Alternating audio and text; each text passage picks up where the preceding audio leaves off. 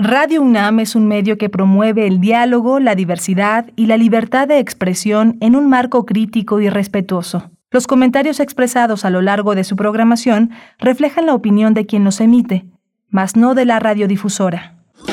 Radio UNAM presenta Primer Movimiento. El mundo desde la universidad. Muy buenos días, bienvenidos, bienvenidas a Primer Movimiento. Estamos iniciando nuestra emisión de miércoles. Hoy es miércoles 10 de noviembre de 2021 y son ya las 7 con 4 minutos de la mañana. Les saludamos a través del 96.1 de la frecuencia modulada en el 860 de AM y en www.radio.unam.mx. Igualmente saludamos a la Universidad Michoacana ¿no? Todavía no a la Universidad Michoacana, a la Universidad, a la Radio Universidad de Chihuahua que nos aloja durante esta hora por allá muy temprano, las seis con cuatro minutos, de seis a siete estaremos con ustedes en Chihuahua a través del 105.3, el 106.9 y el 105.7. Miguel Ángel Quemain está como cada mañana en la conducción de este espacio. Querido Miguel Ángel, ¿cómo estás? Buenos días. Hola Berenice, buenos días, buenos días a todos nuestros radioescuchas. Es un gusto poder, poder escucharles y compartir con ustedes el menú, de, el menú de hoy. Hoy vamos a conversar con uno de los grandes escritores, de los grandes narradores, de los grandes fabulistas del siglo XX mexicano. Él es uno, es un dramaturgo también, un hombre de una enorme generosidad que ha prohijado actores, escritores, eh, eh, una, un conjunto de alumnos. Es Hugo Iriart, uno un escritor que ahora ha publicado un libro que es un libro de conversaciones, es un libro de conversaciones a la vieja usanza sobre lo religioso, un libro clásico como lo hubiera hecho en la prodigalidad eh, eh, un, hombre que aconseja pero que también previene, que también cuestiona. Es eh, el libro Lo diferente, iniciación en la, en la mística de Guiriar que ha publicado el Random House eh, Mondadori en su colección de literatura, porque también es un gran ensayo. Hugo eh, Iriart eh, forma parte de la Academia Mexicana de la Lengua y ha escrito toda una, enorme cantidad de ensayos como disertación sobre las telarañas, el universo de Posada, el arte de perdurar, como leer y escribir poesía. Va a estar con nosotros esta mañana. Estaremos con Hugo Iriart en unos momentos más y después tendremos las fonografías de bolsillo. Hoy es miércoles y estaremos en presencia de Pavel Granados, escritor y director de la Fonoteca Nacional, que nos hablará de cómo llegó el son cubano a México. Vamos a tener también el coloquio internacional de estudios de género, género, rabia, ritmo, rima, ruido y responsabilidad. Así vienen, así vienen empujando de fuerte eh, este conjunto de pensadoras, de pensadores, con la doctora Marisa eh, eh Belaustegoitia, ella es directora del CIEGUNAM, y vamos a hablar con ella sobre este coloquio internacional que llega a su 28 edición. Para la nota nacional mm, nos detenemos en Puebla el robo de gas y la explosión de, gasoductos. Vamos a conversar con Aranzazú Ayala, ella es reportera en el portal Lado B en Puebla. Y hoy toca el turno, me toca el turno de la poesía necesaria, así que bueno, ya todo está listo para avanzar hacia las nueve de la mañana. Después tendremos en nuestra mesa del día un cineclub hertziano. Vamos a hablar de los minutos negros película basada en el libro de Martín Solares, con Martín Solares es escritor, profesor y editor. Su novela Los Minutos Negros ha sido traducida a seis idiomas, adaptada al cine y finalista del premio Rómulo Gallegos en 2007. También estaremos en compañía de Mario Muñoz, director de esta, pues, de este filme, de esta obra cinematográfica que, en su momento, pues, es ahora cuando llega a, al cine, a las pantallas grandes, Los Minutos Negros. Vamos, sí, vamos a tener también en el crisol de la química la melanina, la negritud y la música. Este tema es eh, desarrollado, será desarrollado por el doctor Plinio Sosa, quien es académico de tiempo completo en la Facultad de Química y está dedicado a la docencia y a la divulgación de esta gran ciencia pues muy interesantes y diversos. Esperamos que así sean para ustedes nuestros contenidos de esta mañana de miércoles. Vamos con nuestra información acerca de COVID-19, información nacional, internacional y también de la UNAM. COVID-19. Ante la pandemia, sigamos informados. Radio UNAM. La Secretaría de Salud informó que en las últimas 24 horas se registraron 299 nuevos lamentables decesos, por lo que el número de fallecimientos por COVID-19 aumentó a 290.110. De acuerdo con el informe técnico ofrecido ayer por las autoridades sanitarias, en ese mismo periodo se registraron 3.663 nuevos contagios, por lo que los casos confirmados acumulados aumentaron a 3.831.000 259, mientras, mientras que las dosis de las diferentes vacunas aplicadas contra COVID-19 suman ya 128 millones 356 mil 362. Los casos activos estimados a nivel nacional por la Secretaría de Salud son 20 mil 383. La Organización Mundial de la Salud, la OMS, advirtió que de un posible déficit de mil millones de jeringas para vacunas eh, en el año 2022 ante la demanda que ha representado la campaña mundial de inmunización contra COVID-19. De acuerdo con la OMS, la capacidad de fabricación mundial es de 6 mil millones de jeringuillas de inmunización al año y a casi un año desde que empezaron a administrarse dichos fármacos, ya se han administrado más de 6 mil 800 millones de dosis de vacunas contra COVID-19 en todo el mundo. Se trata del doble del número de vacunas rutinarias que se administran anualmente. Mañana 11 de noviembre la comunidad universitaria va a elegir a sus representantes ante el Consejo Universitario mediante voto universal, libre, directo y secreto a través del sufragio electrónico. Las y los alumnos, profesores, investigadores y técnicos académicos votarán para elegir a los 258 nuevos consejeros y consejeras universitarias, mismos que serán representantes de cada uno de los sectores de las escuelas, facultades e institutos de la UNAM. Para emitir su voto, la comunidad deberá acceder a la página www.jornadaelectoral.unam.mx. Vamos a tener recomendaciones culturales. La comunidad cultural eh, de la UNAM invita a la charla virtual Impactos culturales de la violencia sexual hacia las mujeres a cargo del doctor César Galicia eh, y está, él es un planificador sexual eh, del Fondo de Población de las Naciones Unidas, quien abordará las consecuencias y repercusiones culturales de la violencia. La transmisión va a ser en vivo y va a estar disponible este miércoles a las 5 de la tarde a través del canal de Facebook de Comunidad Cultural Cultura UNAM. No se lo pierdan. Vamos, vamos en este momento a invitarles a que eh, se pongan en contacto a través de nuestras redes sociales, arroba P Movimiento en Twitter, así estamos en Facebook. Cuéntenos cómo eh, pinta esta mañana de miércoles para ustedes, miércoles 10 de noviembre. Estamos igualmente en Facebook, arroba Facebook, eh, no, es primer movimiento UNAM en Facebook. Así nos encuentran fácilmente en estas redes sociodigitales. Vamos a ir con música, Miguel Vamos a escuchar de Sonex Café para empezar.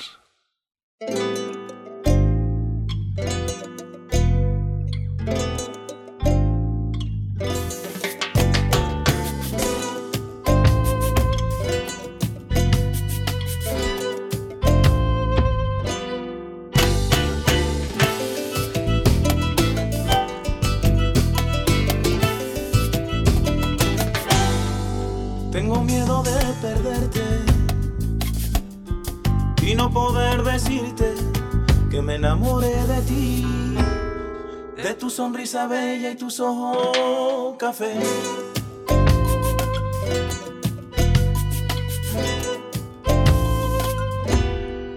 Tengo miedo de perderte y no poder decirte. Tengo miedo de no verte no poder decirte que te llevo hasta en la piel. Me gusta tu sonrisa y tu aroma café. Si para la espera mi vida me enerva la piel. Recuerda aquellos versos que en esa noche te improvisé. Símbolo de la vida y amor eterno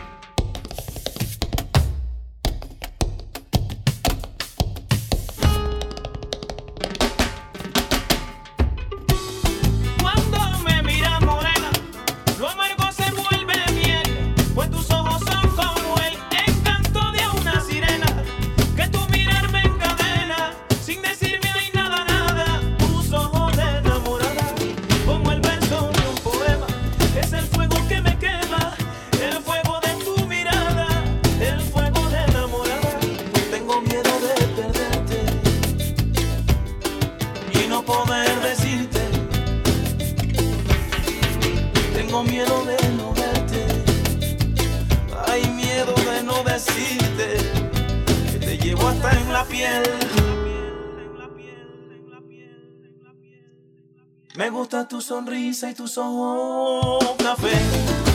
Si para la espera mi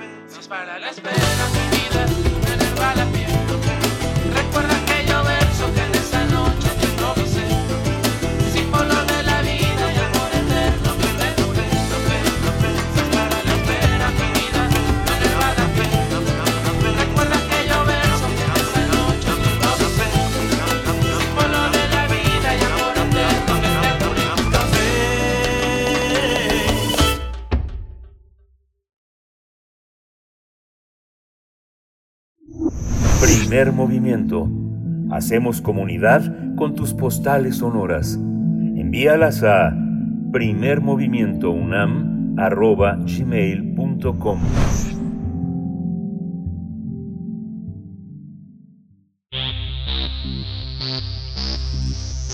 De festivales, ferias y más. Recomendaciones culturales.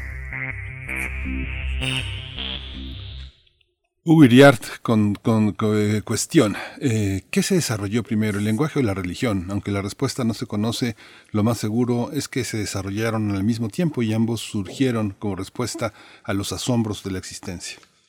Esta es la premisa que plantea en su más reciente obra, Lo diferente, iniciación en la mística, bajo el sello editorial de Penguin Random House. A través de este ensayo literario y libro confesional, invita a los lectores a reflexionar sobre la experiencia religiosa y sobre todo a descubrir la singular vía mística. También realiza aproximaciones filosóficas y teológicas de algunos pensadores como Pascal, William, James, eh, Simón de Beauvoir, de sus maestros José Gauss, Luis Villoro, Gallegos Rocaful. Hugo Iriart es un escritor destacado en la lengua española y mediante estas memorias comparte su relación íntima y sólida con Dios, así que el autor busca acercar al público con, a temas como el mal, la presencia de Dios y la compasión, sumando así inquietudes y asombros. Vamos a conversar con Hugo Iriart sobre la mística, el lenguaje, la religión y lo sagrado. Está con nosotros ya en la línea. Él es eh, un escritor sumamente eh, reconocido, es uno de nuestros clásicos del siglo XX y de este siglo. Él eh, en 2012 fue elegido a ocupar la silla 18 de la Academia Mexicana de la Lengua. Tengo un enorme gusto de, de, de escuchar al maestro Hugo Iriart. Hugo, ¿qué tal? Días. Muy buenas. Hola, Hugo. Buenos días, Hugo Iriart. Iriart. bienvenido. Pues eh, comenzamos, iniciamos con esta, esta charla, un libro recién salido del horno editorial. Nos sentimos muy afortunados de, de poder conversar esta mañana. Eh, cuéntenos, por favor, cómo fue el camino reflexivo que, que, nutre, que nutre esta obra. Mire, el, yo quería, a mí me ha inquietado esto, estos temas que trato aquí. Y lo que más me, ha asombrado es hasta con qué rapidez se, va, se ha desaparecido del interés de la gente. Y ahí en el libro desarrollo la exposición clásica de que lo que lo que lastima a la religión es la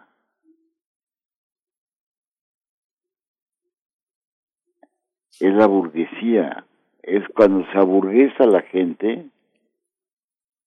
La, la religión, como decía muy bien Dostoyevsky, es cosa del pueblo. El, el pueblo eh, sigue siendo religioso, igual que siempre. Y, y la, la, la transformación es que vemos de que ya nadie eh, o muy poca gente va a la, la iglesia y, y, y que francamente la religión entra en franca de abandono y eso es la burguesía que es la que manda ahora, es la que tiene el poder. Y, y, y entonces a mí me, me, fue, se me, fue, se me fue antojando cada vez más exponer eh, las viejas las viejas este, discusiones de la religión que son además muy distintas de las que habitualmente hace la gente, ¿no? Entonces yo, el libro empieza con una exposición de la, de la, de la conversación habitual acerca de religión que son totalmente equivocada. Eh, bueno, bueno. Sí, sí, Hugo, ya te estamos escuchando con atención, eh, porque va usted descartando... No, no, no. No, no, por supuesto que no. A ciegas, pero no solo. Estamos a ciegas haciendo radio, pero estamos poniendo atención. ¿Va, va usted descartando no, no ciertas preguntas? Mire, entonces, este, yo, yo eh, quería exponer estas cosas y, y le, iba a llamar al, libro Conversaciones sobre religión, pero luego preferí llamarlo lo, lo, este, lo diferente en, en, el, el, título, si, si desarrollamos, ¿qué quiere decir el título? Es que sea como Dios, o al Dios, o la idea de Dios, o lo que ustedes quieran, es lo único diferente, eh, radicalmente diferente de todo lo demás todas las cosas tienen un parecido, se clasifican, las ponen aquí, las ponen allá, junto a esto, junto a lo otro. Dios no. Como sea, la idea de Dios, lo que pueda ser Dios, es algo totalmente distinto de todo lo demás. Es lo inimaginable, lo, lo, lo otro. Es, es un monstruo, es lo que... Lo único. Este, eh, y entonces así empieza el, el, el, libro empieza eh, criticando la, la discusión habitual que dice, ¿tú crees que Dios existe? Y entonces eh, esa es una entrada pésima y no lleva a ningún lado. Y luego la, la otra entrada habitual es, ¿crees en Dios? y tampoco lleva a ningún lado. son, son salidas falsas, son... Eh, como ya a nadie le importa eso, pues entonces lo poquito que habla la gente generalmente es insignificante y es con estas cosas como eh, eh, como crees en Dios, no crees en Dios, este, vas a misa, no vas a misa. ¿A poco de verdad?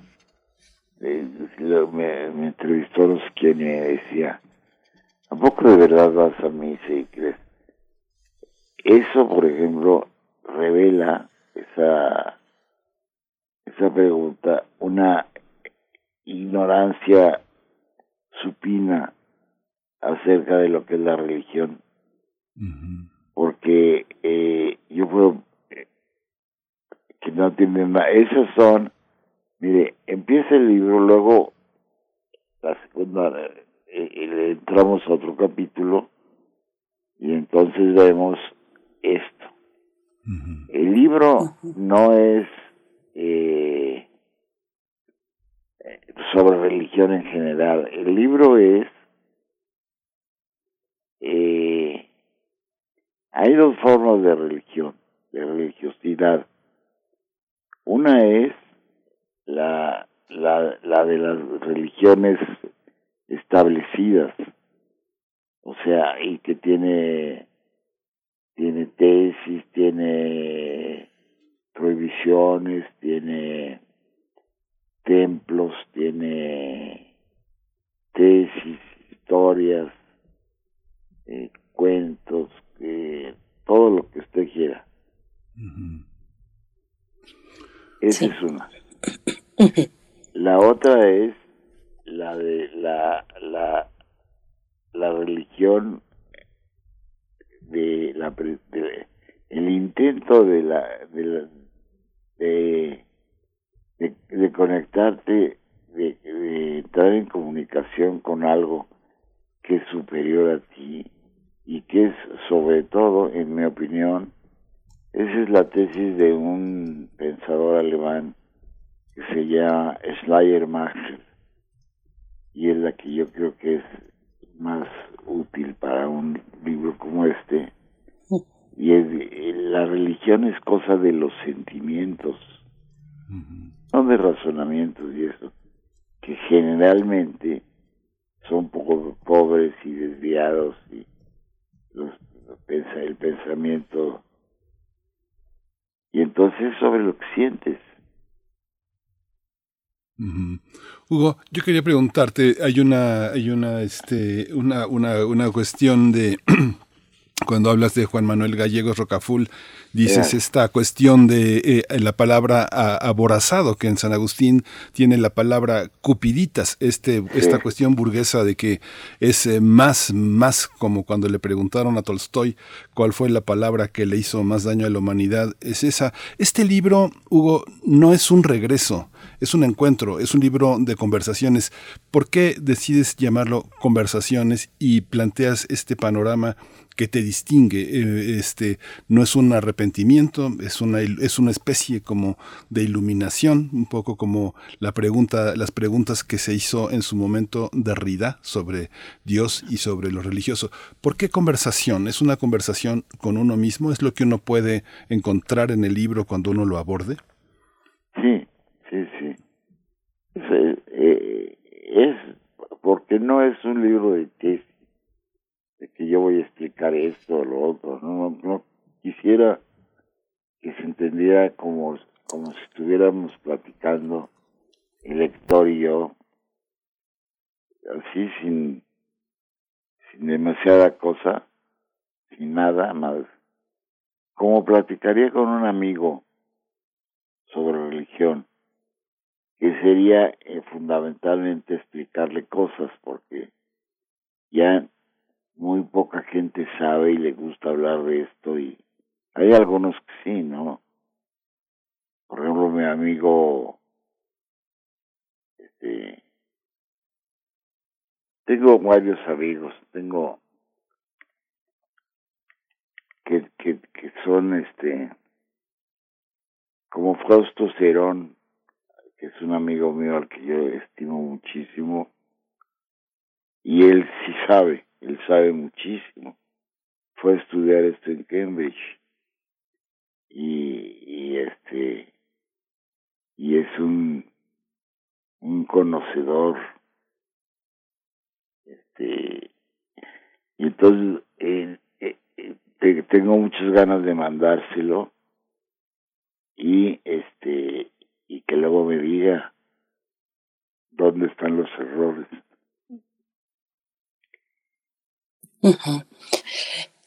En esas preguntas que va descartando, me da la sensación, me dio la sensación de que usted nos dice, pues, ¿acaso importa que Dios exista? Lo vemos una y otra vez en los actos de fe y en la necesidad. Esa palabra que se encuentra al centro eh, de una buena parte de la obra, la necesidad. ¿Por qué? ¿Por qué abordarlo desde ese, desde ese lugar?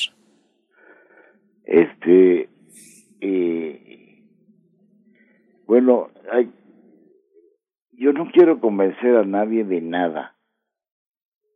Este, si una persona le interesa o no la religión, bueno, este, yo no lo puedo eh, corregir ni nada, ni quiero convencer a nadie de nada. Esa es la primera cosa. Yo quisiera que el libro fuera tomado como una conversación eh, tranquila en un café o en un o paseando en un parque y, y que fuéramos y que él me fuera diciendo lo que lo que lo que siente de eso, lo que opina y, y yo le digo lo que yo opino y lo que yo siento. Eh, pero muy muy muy flojita, sin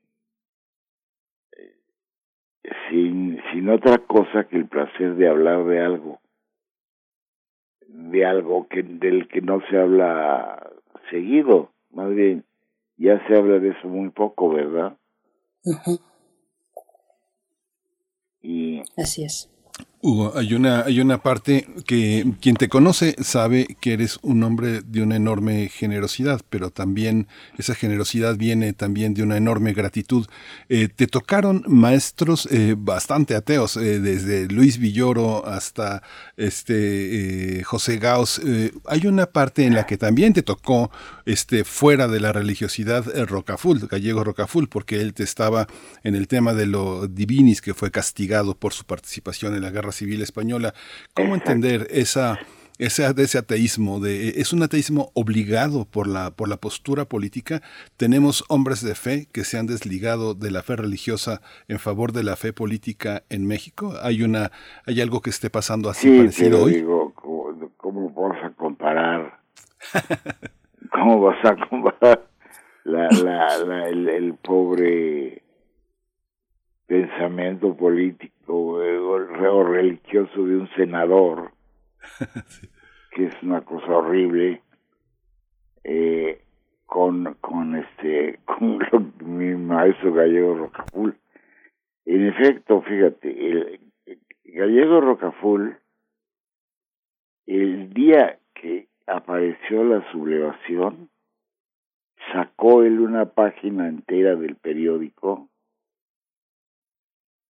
demostrando teológicamente porque él era buen buen teólogo y él sabía esas cosas demostrando por qué debía estar toda la gente con la república y no con el fascismo el fascismo de Franco. Toda. Y este y, y lo que sucedió fue que empezó la guerra a desarrollarse y él peligraba porque del bando en el bando republicano este había una eh, un, un este un furibunda una furibunda posición anticlerical.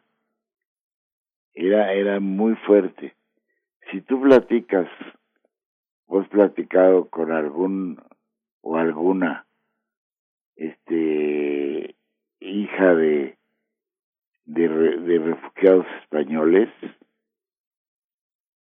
tú habrás advertido que eran furiosamente anticlericales porque venían de un país donde la la religión trataba de ejercer una, una autoridad severa y, y insoportable. Eh, sigue, sigue. y entonces eh, el, el eh, luego eh, y entonces Gallego Rocaful estaba ahí y, y toda la jerarquía católica estaba con Franco, con, con decisión, con ese era era muy marcada la la diferencia. Entonces, eh, claro, las la jerarquía eclesiástica fue intrigó contra él y entonces fue suspendido ad divinis como fue suspendido en su tiempo este el cómo se llamaba este hombre el uno muy simpático que murió ya, que era un clérigo también, que cuando vino este el Papa polaco quiso quiso besarle la mano y expresar su obediencia y el Papa no lo dejó, lo rechazó. No lo recuerdo. Pues yo tampoco. ¿Cómo se, ¿Cómo se llamaba el, el, el este hombre? a ver si ahorita nos viene ¿eh? a la memoria, o también en el público que, que, que participa en redes sociales que nos hagan recordar un poco. Y ya que ustedes están poniendo el acento, ya que ustedes traen a cuento a los políticos, pues me voy a aventar con esta pregunta, Uriart. Eh, ¿Cómo ve usted la religiosidad que se despliega desde, desde la tribuna presidencial? Un juarista que no pierde oportunidad de exponer su, su religiosidad. Es muy rara. Es muy rara y muy, este, a mí no me gusta nada es muy rara y es como como secreta como no como que no no no este como si fuera algo de lo que, que no estuviera bien hablar. Y entonces no eso no me gusta me eh, no lo entiendo. Y luego este eh, aunque yo creo que la el, tiene un sabor eh, tiene un sabor de estos de, de, religiosidad que a mí me, no solo no me gusta sino me choca muchísimo que es esta forma este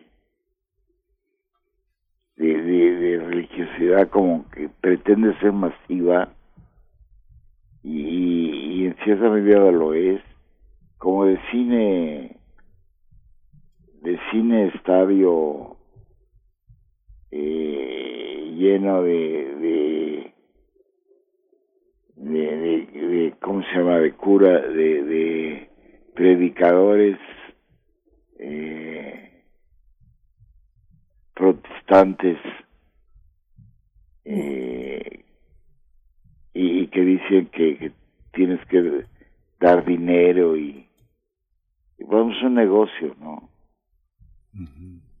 Me suena eso, no sé.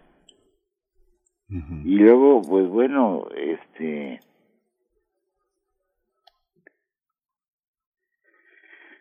Claro, bueno, este... El, para los políticos debe ser el político tiene que darse, este, cuidarse, ¿no? Sobre todo eso. Y más en un caso así. Y entonces el, el este,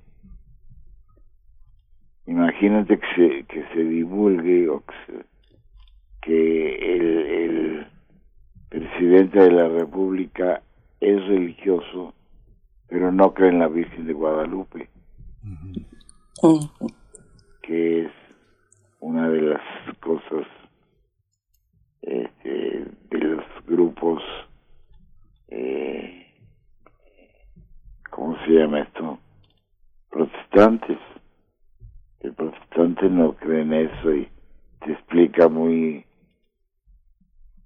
que no cree en la, de la virginidad de la Virgen no creen en, especial la figura de la Virgen, que tú sabes lo que significa para el para el devoto pueblo mexicano. Por supuesto. Entonces, mejor no no ni habla de eso, ¿no?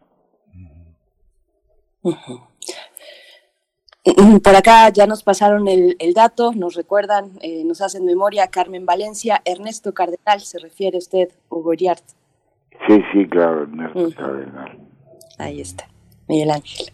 Sí, Hugo, también hay una hay un aspecto que tiene que ver con una religiosidad que se practica en México que justamente con eso empezaste, que los grupos más conservadores en México, los más ricos, son los que se dicen católicos. Cuando tú te enuncias dentro del catolicismo, ¿qué especificidad es la que se tiene que abrazar? Pienso justo vuelvo a, Gallego Rocaful porque bueno, de entrada eh, una de las cosas que nos dejó fue en la UNAM la traducción de Séneca, de eh, las, eh, de las obras de Séneca. ¿Qué, ¿Qué religiosidad en acción este, opera? Eh, pienso en la España, en la España, en la vieja España, eh, los jesuitas dejaron mucho desde el País Vasco hasta Cataluña. ¿Cuál es eh, el catolicismo, el catolicismo que nos correspondería abrazar en México, identificar y respetar? Mira, yo creo de lo que trata el, el libro es de la el del contacto con Dios directo que se llama mística que es el, el, el, contacto experimental con Dios. O sea tú quieres hablar directamente con él y este que lo, lo tenía por ejemplo muy marcado y desarrollado en parte, solo en parte, y digo, desarrolladísimo también, este Santa Teresa de Jesús, pero no es una, no es una, es una religiosidad de tú solo ante Dios, como lo concibas. Y entonces lo, lo decía San Agustín así, decía, nosotros sabemos que Dios nos conoce a nosotros mejor que nadie. No hay nadie que nos conozca como Él. No lo puedes engañar y con Él está, hablas una conversación este, con esa entidad que es la diferente a todo lo a todo lo que existe. Tú eh, eh, tú empiezas a hablar con él y a, y a, y a contemplar a, contemplarlo en, en las en las cosas de este mundo y en y en y en lo que quieras lo que puedas este, en, sus enseñanzas,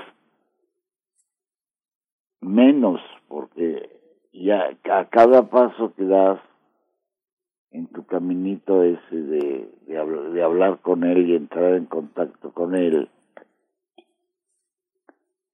este te acecha e, eso, las religiones establecidas.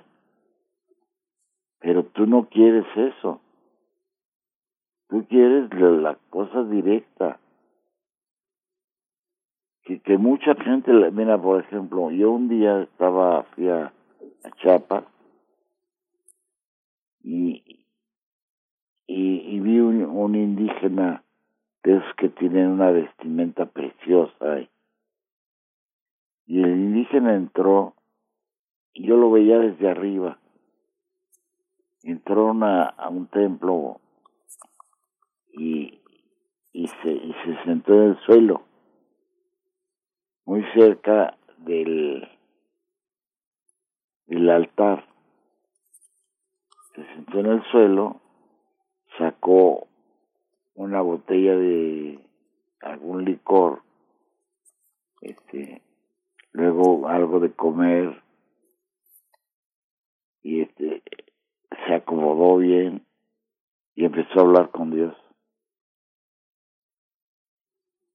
Y luego comía, bebía, le daba un trago a sus cosas y bebía y comía y este y hablaba y le decía y lo oía y eso es ese hombre eh, estaba haciendo lo que yo creo que, que debe hacer No, no, yo no creo que deba hacer nadie. Lo que yo creo que puede hacer una persona que le interese entrar en contacto con la, divinidad del Altísimo, ¿no? Hablar con él. De todos modos, los, todos los religiosos este, lo hacemos, ¿no? Porque eh, ese, es decir, nosotros sentimos que Dios nos conoce como nadie. Eso dice San Agustín. Y, y la conversación con Él es diferente de toda otra conversación porque ahí no podemos ser, ya somos todos muy mentirosos y muy evasivos y muy y este y entonces eh, y entonces este, con él no podemos ser así simplemente porque ex hipótesis él sabe todo de ti Hugo Iriart. Sí. Estamos, estamos ya llegando al cierre, al cierre de esta conversación, que así como en el libro, pues se siente, se siente en el libro una conversación, a pesar de que nos va soltando pues referentes muy complejos, Heidegger, Kierkegaard, por ejemplo, también vamos sorteando las referencias y, y encontrándonos con una conversación que se disfruta, que, que, se entiende además, eh, que se entiende con una sinceridad, una honestidad, pues que conecta eh, muy, muy profundamente con esta, esta obra que invitamos a la audiencia a que se acerque. Yo tengo una última cuestión, estamos ya al filo del tiempo y así es la radio, Hugo pero pregunto si, si la institución, si la iglesia también, también estorba, como esas preguntas que nos pone al principio, que dice, pues tal vez no importa tanto preguntarnos si Dios existe, ahí está la necesidad de Dios, pero la, la institución, la iglesia, también estorba cuando se habla de ese contacto directo, la misma institución y las prácticas que han cubierto, pues desalientan mucho a tener este, ese acercamiento. Ahí hay, por ejemplo, este Sí, ahí hay, no te estorbo, ¿qué te a estorbar? ¿Por qué te a estorbar? Te guía, te ayuda a la iglesia. Siempre y cuando las tomes con... Lo primero que me dijo el padre Gallegos, el padre Gallegos, esto lo cuenta en el, libro también. Yo entré a tomar clase con él y me gustó mucho la clase y, era la primera clase que yo tomaba en filosofía. Yo no ni sabía que era eso. Y, y este y entonces a la salida de una de las clases le dije que, que, que si tenía tiempo de tomarse un café. Y entonces dijo, sí, vamos. Y entonces le dije, comenté con él que nadie sabía ya nada de religión. Pues sí, me dijo, ya ves, y entonces yo estaba en las juventudes comunistas y tenía un grupo de amigos ahí. Me había metido ahí Monsiváis y este y otro otro amigo que tenía que era muy politicón.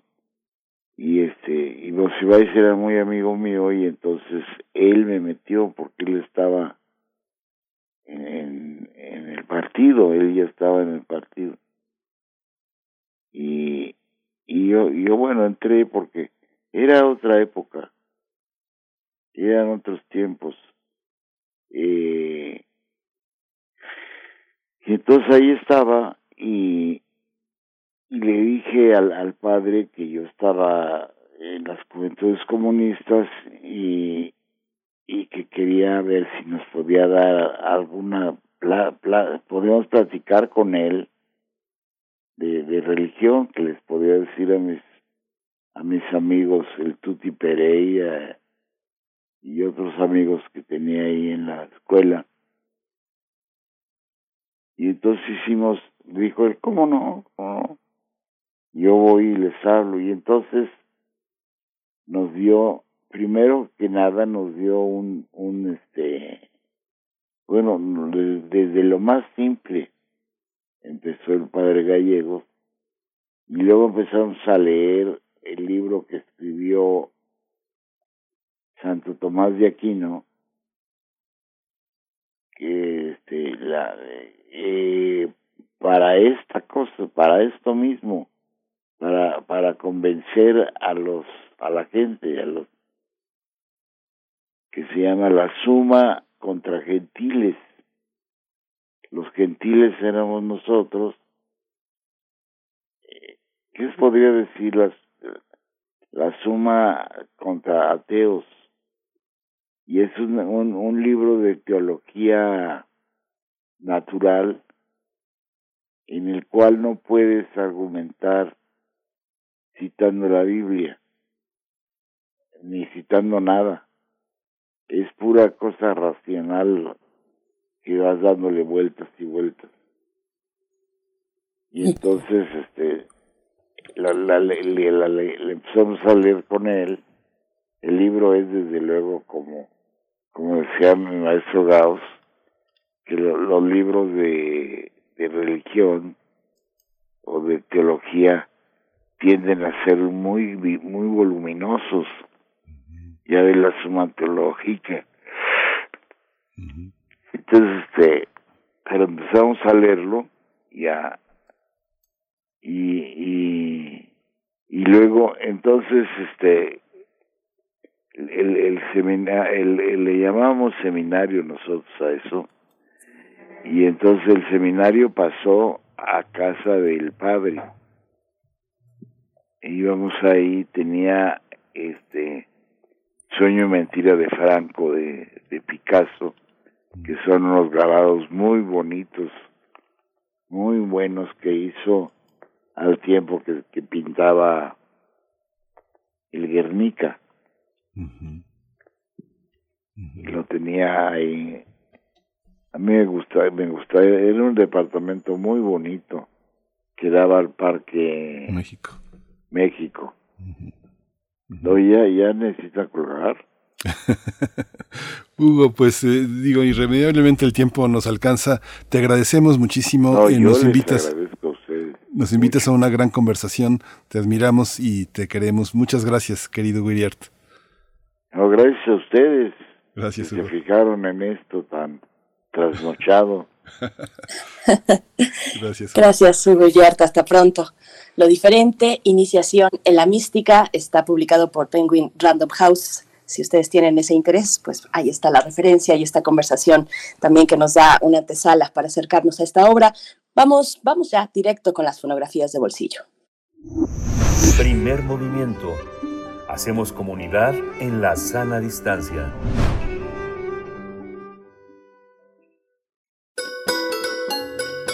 Fonografías de bolsillo.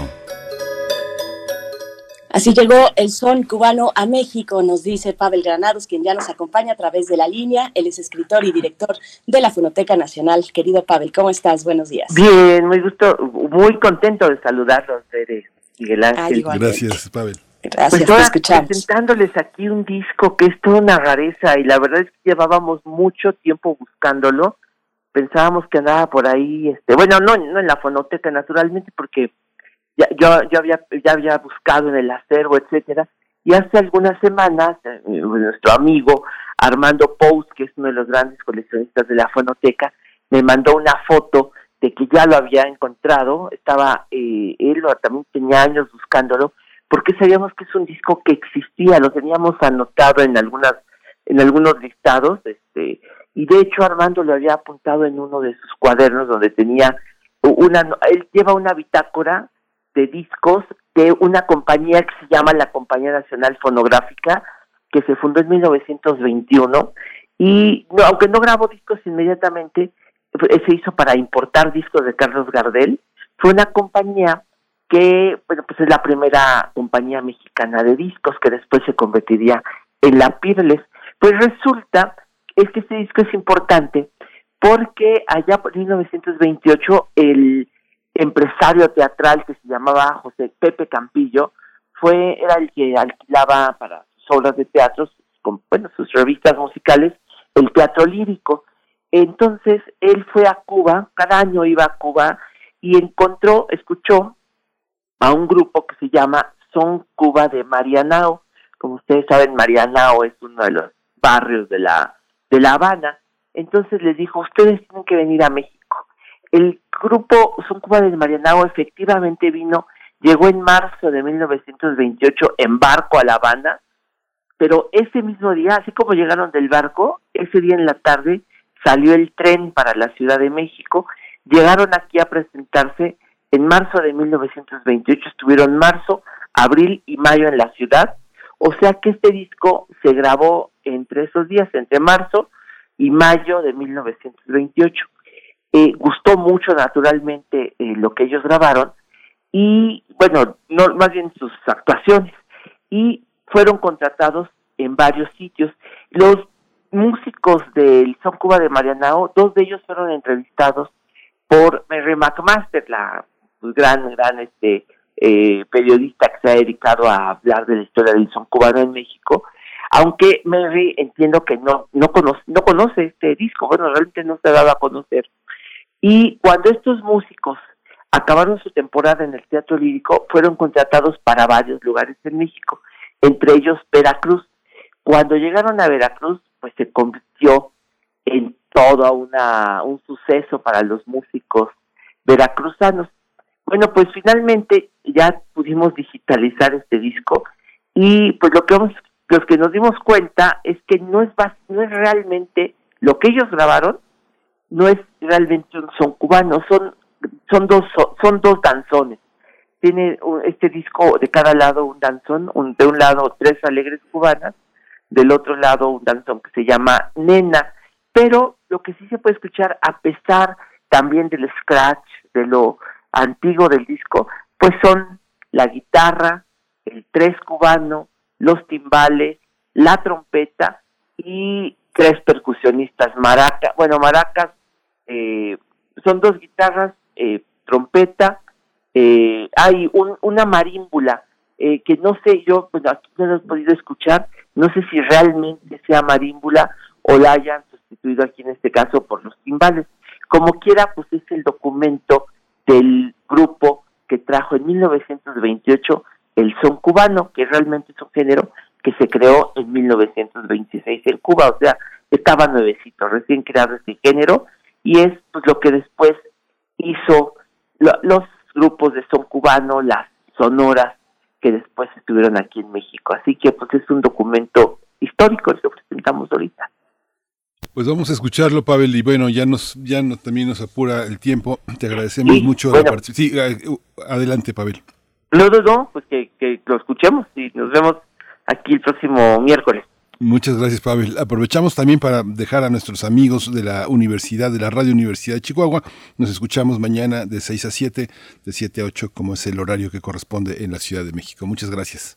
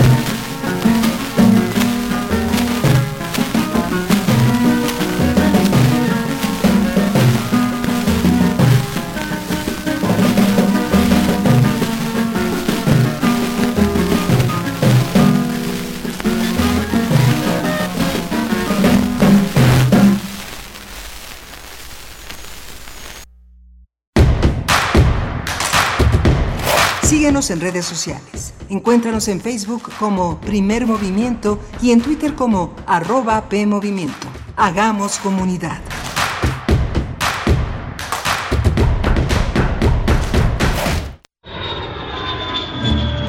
...46 emisoras de 17 países de Europa, América y África.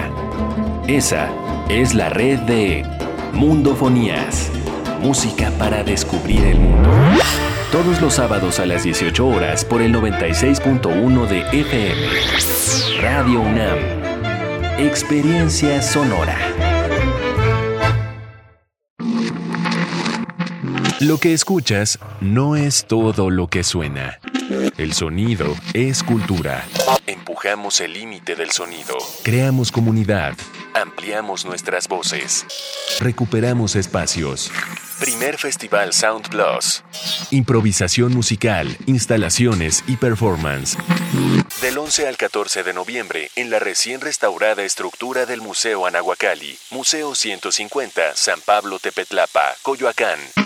Más información en Instagram, arroba SoundPlusMX. Festival Sound Plus. En México, el sol sale para todos. Buscando el bienestar de la gente. En el PRD creemos que las decisiones deben ser de todas y todos los mexicanos y no de una sola persona. Porque queremos que todas y todos vivan mejor. Impulsamos apoyos económicos para que se superen los más necesitados y no para pedirle su voto. Exigiendo servicios de calidad en educación, salud y vivienda. Eso es un México más justo y con la participación de todas y todos podemos hacerlo. El sol sale para todos. PRD. ¿Te toca vacunarte contra la COVID-19? Antes de ir, come bien y toma tus medicamentos. No llegues con mucha anticipación. Hidrátate bien con agua natural. Si tienes dudas, visita mivacuna.salud.gov.mx. Recuerda, la vacuna te protege y protege a quienes queremos. Cuidémonos entre todos, vacúnate y no bajes la guardia. Secretaría de Salud. Este programa es público ajeno a cualquier partido político. Queda prohibido el uso para fines distintos a los establecidos en el programa.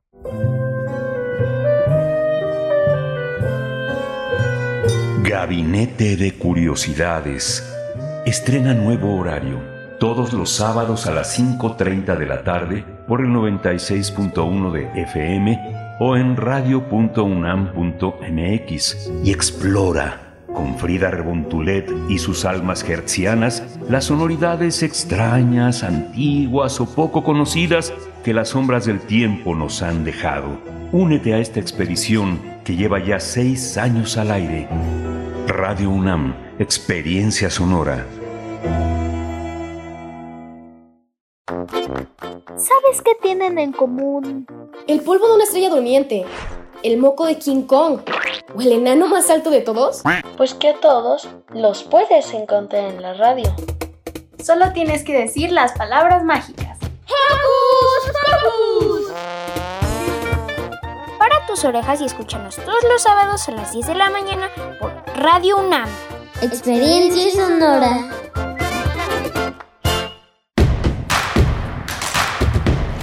Encuentra la música de primer movimiento día a día en el Spotify de Radio UNAM y agréganos a tus favoritos.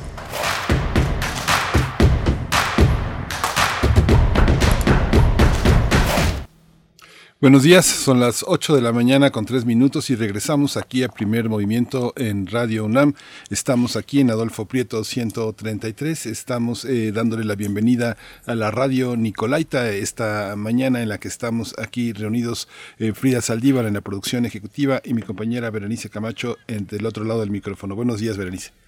Buenos días, Miguel Ángel Quemain. Muy buenos días a toda la audiencia, a quienes se suman a través de la radio Nicolaita en el 104.3.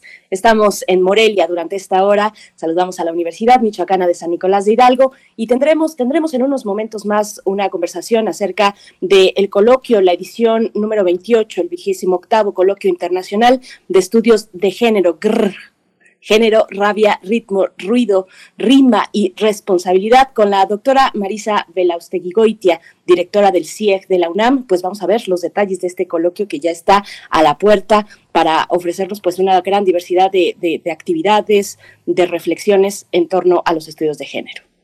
Vamos a, vamos a tener, eh, vamos a tener también en esta, en esta mañana las gaceras en Puebla, las explosiones que tuvieron lugar. Eh, tuvimos hace unos días la propuesta de hacerlo con el lado B, el portal de periodismo independiente que está en Puebla y con Aranzazú Ayala. Ella es una periodista muy destacada que forma parte de este proyecto periodístico. Yo iba a estar con nosotros para darnos detalle y encontrar el sentido de lo que ha pasado en esta, en esta entidad. Estamos leyendo sus comentarios en redes sociales después de esta charla que tuvimos con Hugo Iriart, Lo diferente, iniciación en la mística, eh, esta es su más reciente publicación sobre la religiosidad y nos dice R. Guillermo, el misticismo, aunque pueda ser analizado por la filosofía, no se logra por un esfuerzo intelectual, al contrario, se trata de dejar el intelectualismo y el materialismo. Carmen Valencia dice, ya puesta para leerlo, y Juan Bosco también nos dice, Ernesto Cardenal es el clérigo del que hablaba Hugo Iriart. Gracias por sus comentarios pues están ahí nuestras redes sociales eh, para, para recibir eh, estos comentarios, para eh, pues dar seguimiento y hacer comunidad a través de este diálogo radio, radiofónico, que pues no es nada sin ustedes. Vamos a ir ya con nuestra nota del día.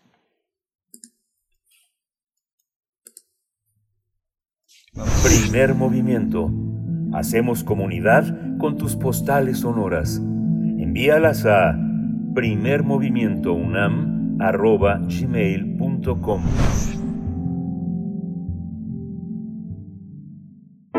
Nota del día. Nuestra casa de estudios invita a docentes, investigadores, estudiantes, activistas, así como artistas y colectivos a que participen en el coloquio GR, género, rabia, ritmo, rima, ruido y responsabilidad. En el evento organizado por el Centro de Investigaciones y Estudios de Género de la UNAM participarán diversas especialistas que cuestionarán la relación que existe entre la academia, el arte y el activismo.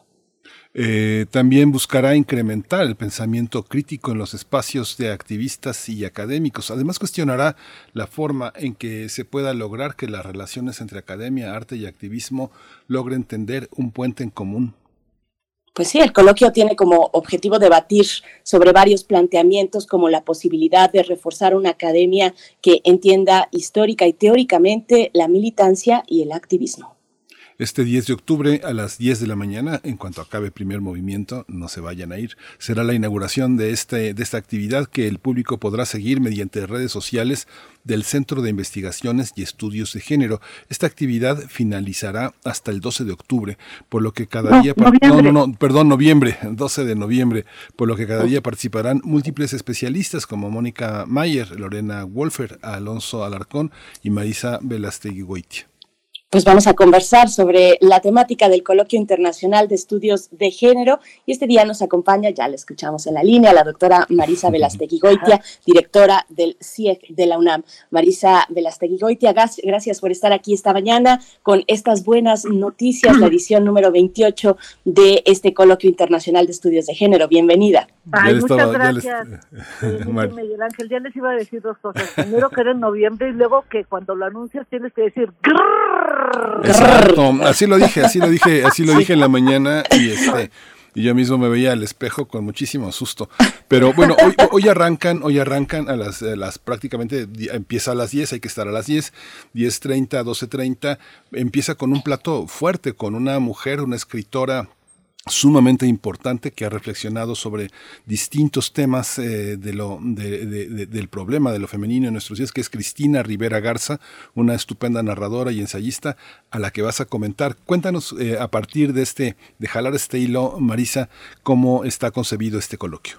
Sí, mira, el, el hilo de la apertura con Cristina Rivera Garza nos da todo el sentido de, de reflexión en torno a la rabia, que es una emoción eh, muy compleja de analizar. En, lo hemos visto en las tomas que sufrimos desde el 4 de noviembre hasta el 14 de abril, este que recuerdo con gran alegría, además de que es la el día que ganó la República en España el 31 en 1931 fue cuando entregaron las instalaciones las las mujeres organizadas de filosofía y letras que tuvieron tomada la facultad antes de eso, desde 2016, empezamos con lo que se conoció como la marcha de, le llamaban la marcha de las putas porque era un ejercicio de las mujeres de de salir vestidas pues como ese día consideraran pertinente y no no arriesgarse y no y no sentirse asediadas. Y el famoso no es no. Luego vino el Me o sea una avalancha de olas de todos colores verdes moradas rojas entonces estamos ya eh, fíjate la rabia si si hacemos una cosa literaria histórica podemos poner eh, tres líneas de, de, Virginia Woolf que lo comentaba creo que ayer en, tu, en otro de sus super programas. Eh, en tres líneas, Virginia Woolf súper enojada, porque digo, ya cuando se, te concentras y empiezas a ver detalles, sí te pones bien, sí, sí estás molestita, digamos. Sí, De eso a, a, la rabia, ¿no? De cuánto dinero, por ejemplo, se le daba a la educación de los hombres cuando las mujeres no podían asistir a la universidad o lo tenían que hacer asistidas.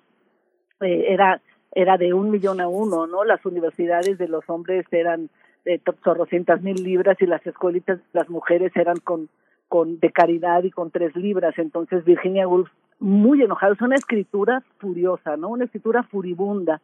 Y ese texto, entre otros, también se lo sancionaron, ¿no? Y es una escritura potente, profunda y rabiosa, ¿no? La, la conferencia de, de Cristina Rivera Bagaza que abre el, eh, hoy a las diez y media habla de las enrabiadas, ¿no? Y Cristina Rivera Garza ha dedicado por lo menos los últimos 30 años de su vida, lo sabemos por su por su libro maravilloso El invencible verano de Liliana, a, a contar y a narrar la pues desde la, el feminicidio de su hermana y los feminicidios de tantas y tantas mujeres eh, a a procesar, yo diría procesar esa rabia en una especie de coraje, ¿no? Coraje tiene ese sentido también del inglés de courage, ¿no? Pero coraje tal vez un sentido más de, de valentía, un sentido más filosófico y más pedagógico de la rabia. Entonces, Cristina como académica, como activista, también como artista, porque desde, desde la, el doctorado que dirige en Houston, que es un doctorado de escritura creativa, intenta eh, pasar por el aula la protesta, ¿no? Y la idea es reflexionar también, desde 2016 hemos tenido todo tipo de protestas, protestas creativas, protestas de, con algarabía, protestas de diamantina, hasta protestas que nos han preocupado muchísimo, que tienen que ver con, con la quema de, de espacios públicos como espacios de la universidad, ¿no? Esa, ese fuego es el que queremos criticar también y convertirlo, como lo inicia Cristina Rivera Garza, en, en incandescencia en cuanto a vocabulario, una incandescencia de presencia en el aula que permite figurar proyectos y, y conjugar colectivos, ¿no? De hecho, los colectivos de las MOFIL y de las mujeres que, que han eh, tomado la universidad se inician en las aulas, se inician en los pasillos de las facultades, se inician en, en, sus contigüidades, ¿no? En, en, en la universidad. Entonces, eh, grrr, ritmo, rabia, rima para pa que pa que hagas, Miguel Ángel. Te quiero oír antes de que me vaya. Ruido y responsabilidad se pregunta por la fuerza crítica del activismo, pero en continuidad con la academia y que entendamos, creo que lo vamos entendiendo como institución, ¿eh? pero creo que lo tenemos que entender mejor. De qué forma el activismo y la militancia, que es distinta, la militancia tiene una faceta mucho más disciplinaria, eh, puede convivir y, y potenciarse con una en una frontera con una academia abierta, invitante, rigurosa, pero también flexible. Ahí vamos en ese camino, eh, que la academia asimile el activismo, eh, pues, y, y, sobre todo el activismo doméstico, pues no es una tarea fácil, cuesta aceptar. Eh, cuéntanos, danos una reflexión al respecto. La pandemia, pues, vino no a desarticular, eh, están ahí las redes eh, de, de, las mujeres activistas en múltiples redes, pues, articulándose, moviéndose, pero si bien la, la pandemia, pues, vino a bajar el nivel y el ritmo de muchas cosas. ¿Sabes qué? Que, que en, en la universidad no yo creo que las mujeres que están aisladas, las mujeres que no tienen redes o que no tienen un aula que las acoja, que no tienen una CINIC o una, una coordinación de la SIGU, por ejemplo, con Tamara, o la CINICs con tantas, tantas eh, activistas académicas que están en cada facultad, en cada instituto, eh, supervisando, pensando en actividades académicas. No, la UNAM no se pasmó, ¿eh?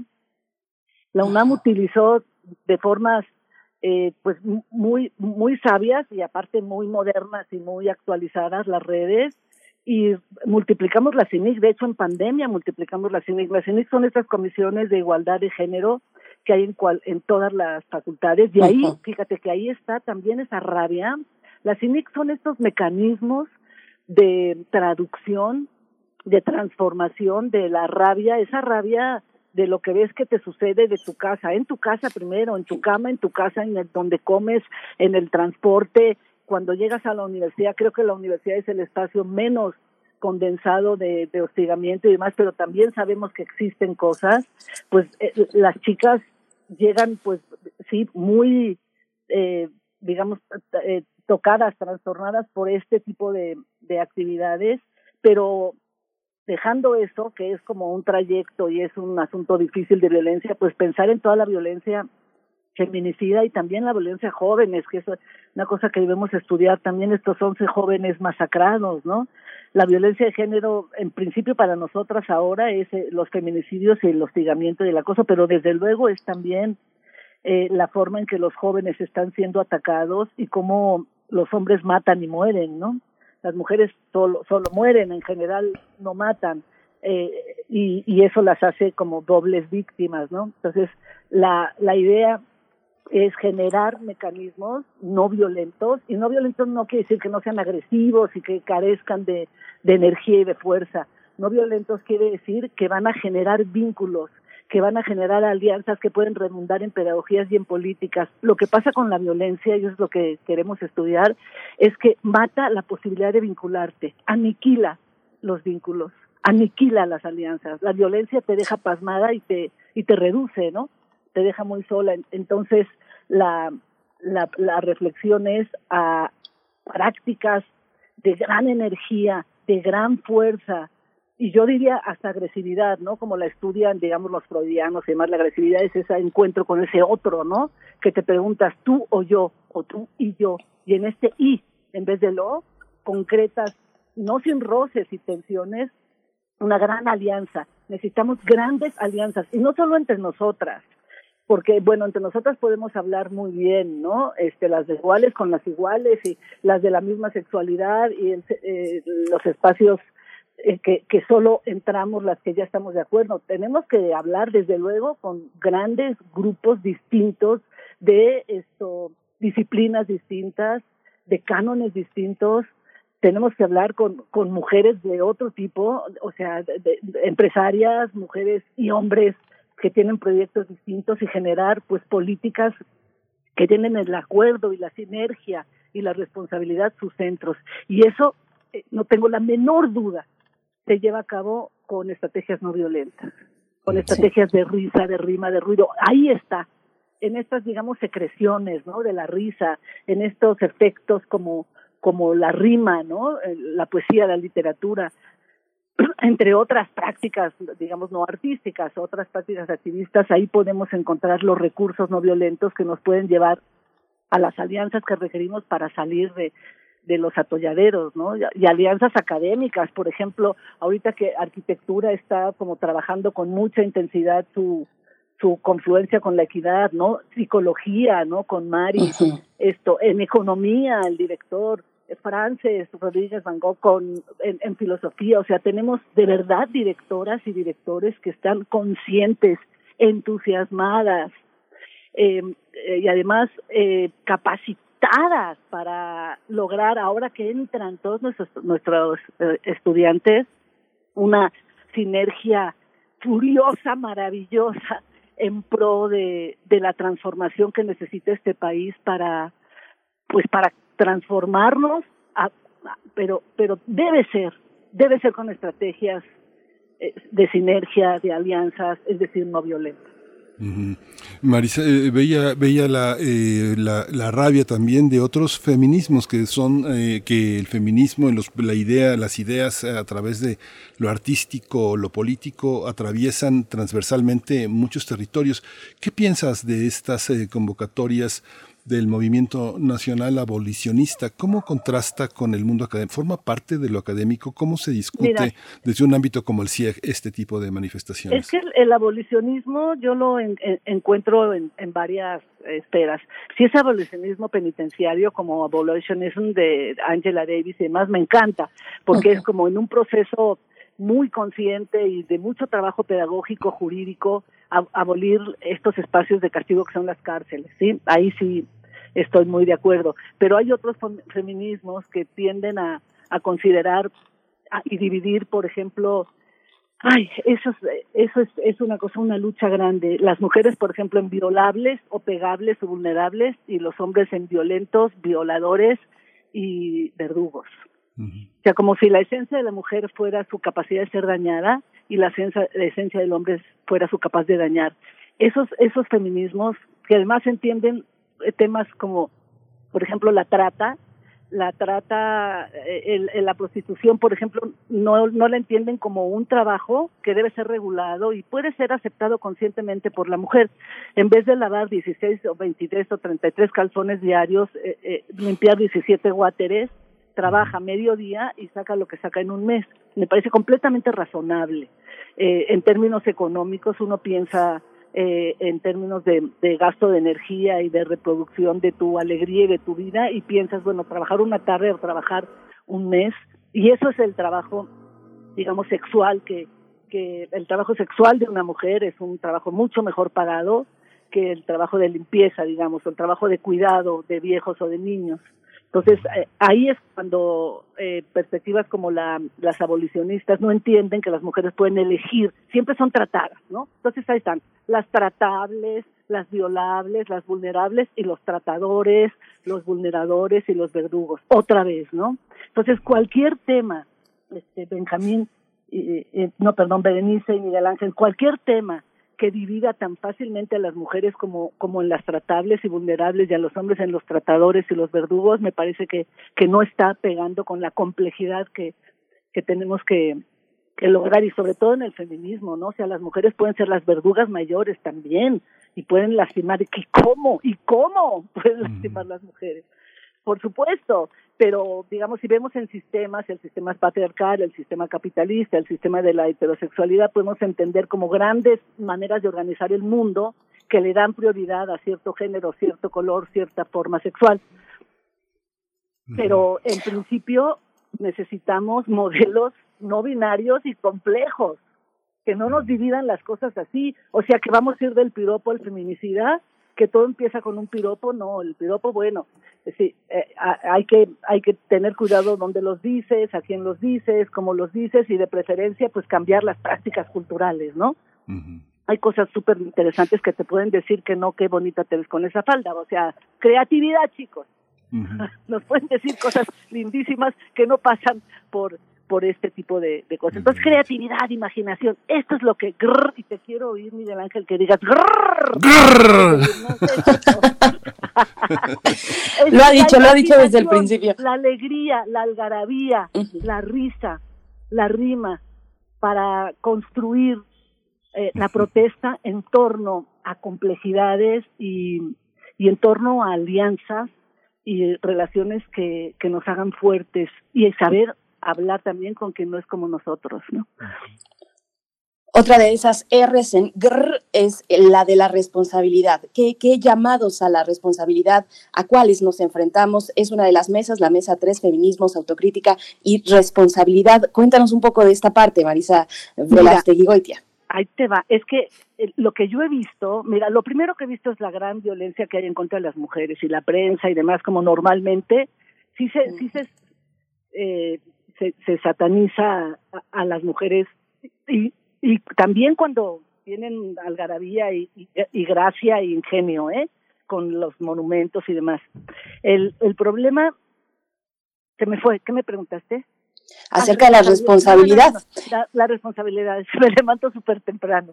La responsabilidad es la autocrítica que nosotros las feministas también debemos hacer a nuestros propios movimientos. Creo que hay una, híjole, hay un entendimiento de la rabia y la furia y todas estas mujeres tan, tan absolutamente lastimadas que lo entiendo, pero debemos generar también una autocrítica interna, una responsabilidad.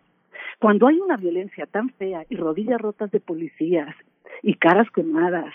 Y bueno, a mí me importa muchísimo las mujeres y, y las muertes, pero también me importan las puertas del Palacio Nacional. No es O, es I. Y que me importa que no quemen un monumento o que no me quemen un aula o que no me quemen las computadoras o que no eh, que, que, la incandescencia no sea de la palabra sino del fuego real. Claro que me importa pero me importan las dos cosas. No quiero que quemen y, y quiero que, que encuentren al feminicida y quiero que reparación y quiero restauración.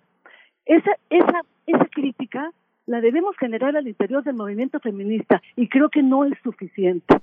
Creo que cuando cuando leo los escritos todos tienen una especie de cómo decirte de gran hay gran conmoción por el dolor de las chicas, gran, gran conmoción por las familias que les desaparecen a una. Y, y de alguna manera, en los asuntos de aparición del bloque negro, otras, otras mujeres súper, hiper lastimadas, las anarcas o las ocupas, que llegan con bats y llegan con martillos y con molotov, ahí hay como un silencio, ¿no? Yo creo que debemos pensar en cómo hablar con ellas también, ¿no? Debemos pensar en cómo acercarnos a esos grupos tan absolutamente rotos y lastimados que nadie va a dudar de la legitimidad de esa rabia, ¿no? Pero por otro lado, debemos tener las herramientas, la responsabilidad, la autocrítica como para llegar y, y, que sea la palabra, y que sea el aula, y que sean los pasillos que además han dado origen a todos estos colectivos, salen del aula, de nuestras aulas universitarias y de las maestras y maestros que han que han eh, apoyado los los movimientos que han sido muchos. Y desde luego tenemos ya ahora protocolos que procesan a, a aquellos integrantes del personal académico en general estudiantes y profesores que tienen la mala idea de, de intervenir malamente con las chicas no pero lo que lo que es más importante es que generemos estos procesos de, de autocrítica y que me parece que son responsables como la habilidad de responder de mejor manera cuando la rabia se convierte en esta violencia que rompe los vínculos, que no nos, no nos ayuda en la construcción de alianzas pedagógicas, que no tiene nada de pedagógico ni repara a nadie. Se reproduce a sí misma, ¿sabes? Las chicas yo, si tuviéramos un violentómetro y midiéramos la violencia y la, el desgaste la defonación que sienten antes de reventar 16 rodillas de policía y midiéramos después con el violentómetro, que lo tenemos, ¿eh? Tenemos violentómetros que hemos hecho. Yo de verdad diría que no que no baja la violencia. Es como si presencias la muerte en estas formas gringas de, de la pena de muerte, presencias como electrocutan a, al que lastimó a, a, tu familiar que mató. A, eh, se sabe que no se cura nada mirando el sufrimiento ajeno, que lo que cura, que lo que repara es la construcción de alianzas, es la palabra incandescente, es la interrelación, es el vínculo. Eso es lo que cura y a eso tenemos que ir. Y este coloquio pues apunta a que a que tengamos responsabilidad, que tengamos autocrítica y que miremos las cosas con mucha profundidad, porque sí hay mucho dolor y eso es bien difícil. Lo que hay mucho dolor este, sí. y hay que meterle política Sí. y ya me voy a callar. No, lo que lo que hace este coloquio también Marisa es que el- desde hace ya mucho tiempo es un patrimonio forma parte ya de un patrimonio universitario artístico y, y de pensamiento cómo es también esta hay una hay un aspecto presencial pero también hay un aspecto virtual que comunica no solo al país sino a todos los que hablen español este tienen el acceso a este encuentro Cuéntanos un poco cómo, cómo, cómo se liga, porque yo lo veo Ah, de no, atrás para adelante y es, es un patrimonio auténtico, ¿no? Nombre la maravilla. Mira, el coloquio está en la Freie Universidad de Berlín, está en la Miguel Hernández de, mm, de Murcia, está en Buenos Aires, está en Yale, que te- con quien tenemos un super proyecto, está en todos lados porque es facilísimo, es la liga. Mandas la liga y eh, entra todo el mundo, y, eh, es muy fácil la difusión. Y sabes que la gestión de la presencia es facilísimo, los cuerpos no tienen que movilizarse, lo que se movilizan son la, las redes. Entonces sí tenemos muchísimos, cientos ya de, de inscritos, ¿no? No, no no te puedo decir el número, pero sí son cerca de mil inscritos ya facilísimo de, de cinco días para acá. Y tenemos también presencia internacional en nuestro coloquio. Eso fíjate que eso es es increíble la parte como transnacional y la construcción transnacional de la responsabilidad, del cuidado, de la alianza, de la política y sobre todo de la protesta. Una construcción responsable, compleja, poética, filosófica y política. El movimiento feminista o los feminismos también ponen el dedo en la llaga en, los futuros posibles en términos medioambientales. Eh, Marisa, desde las psicologías críticas y es parte también de una de las conversaciones que tendrán en la mesa 8. Hoy, hoy estamos viendo qué se destila desde la COP26, por ejemplo, pero, pero bueno, ahí está el feminismo y ha estado desde hace mucho tiempo. Cuéntanos un poco de esta parte del trabajo también que se hace eh, en terreno, en la defensa de los territorios eh, y de las propuestas que, que, que lanza el feminismo. Claro, parte de la protesta ha sido la protesta por toda esta erosión con la tierra, ¿no? Y la ecología crítica y el feminismo ecopolítico ha sido uno de nuestros intereses también muy profundos, ¿no? Eh, la mesa 8 se pregunta, la dirige Belén Romero, una eh, postdoc en el Instituto de Estéticas que trabaja con nosotras, y se pregunta, ¿hay un mundo por venir, no? ¿O qué por venir tenemos? Y ahí eh, se estudia la ecología política urbana, el trabajo y la crisis reproductiva, los cuidados, es posible pensar en la reproducción de la vida en el contexto de la pandemia eh, y, la, pandemia y la pandemia que ataca también al, al medio rural, ¿no? Racismo ambiental y lucha de cooperativas eh, desde las cooperativas en, en San Cristóbal y Chiapas que se propiciaron, se, se, potenciaron mucho con el zapatismo y que ahora después de que son 30 años ya el zapatismo, no lo puedo creer, por ahí, ¿no? Eh, ya las, las nietas del zapatismo están en colectivos y están entendiendo el trabajo político alrededor del medio ambiente, pues en conjunción también con artistas y académicas, ¿no? Esta liga que, que, que nosotros estamos empujando y que es, es, es muy vieja, que es el activismo, el arte, la academia, las prácticas artísticas, activistas y académicas, son las que dieron lugar a lo mejor del zapatismo, a lo mejor de los Interra, a lo mejor de los de las protestas y de los colectivos internacionales, ¿no? Y la y el arte no es otra cosa que que las maneras como imaginativas y creativas de buscar vincularte y de buscar despertar y de, buscar entusiasmar. Y el activismo, claro, es esa, esa, es esa indignación, ¿no? Y es esa rabia y es esa furia puesta en la historia y en las huellas de las que nos antecedieron y los y la academia es justamente esa reflexión intensa, rigurosa, pero también muy vinculada a la algarabía y la alegría.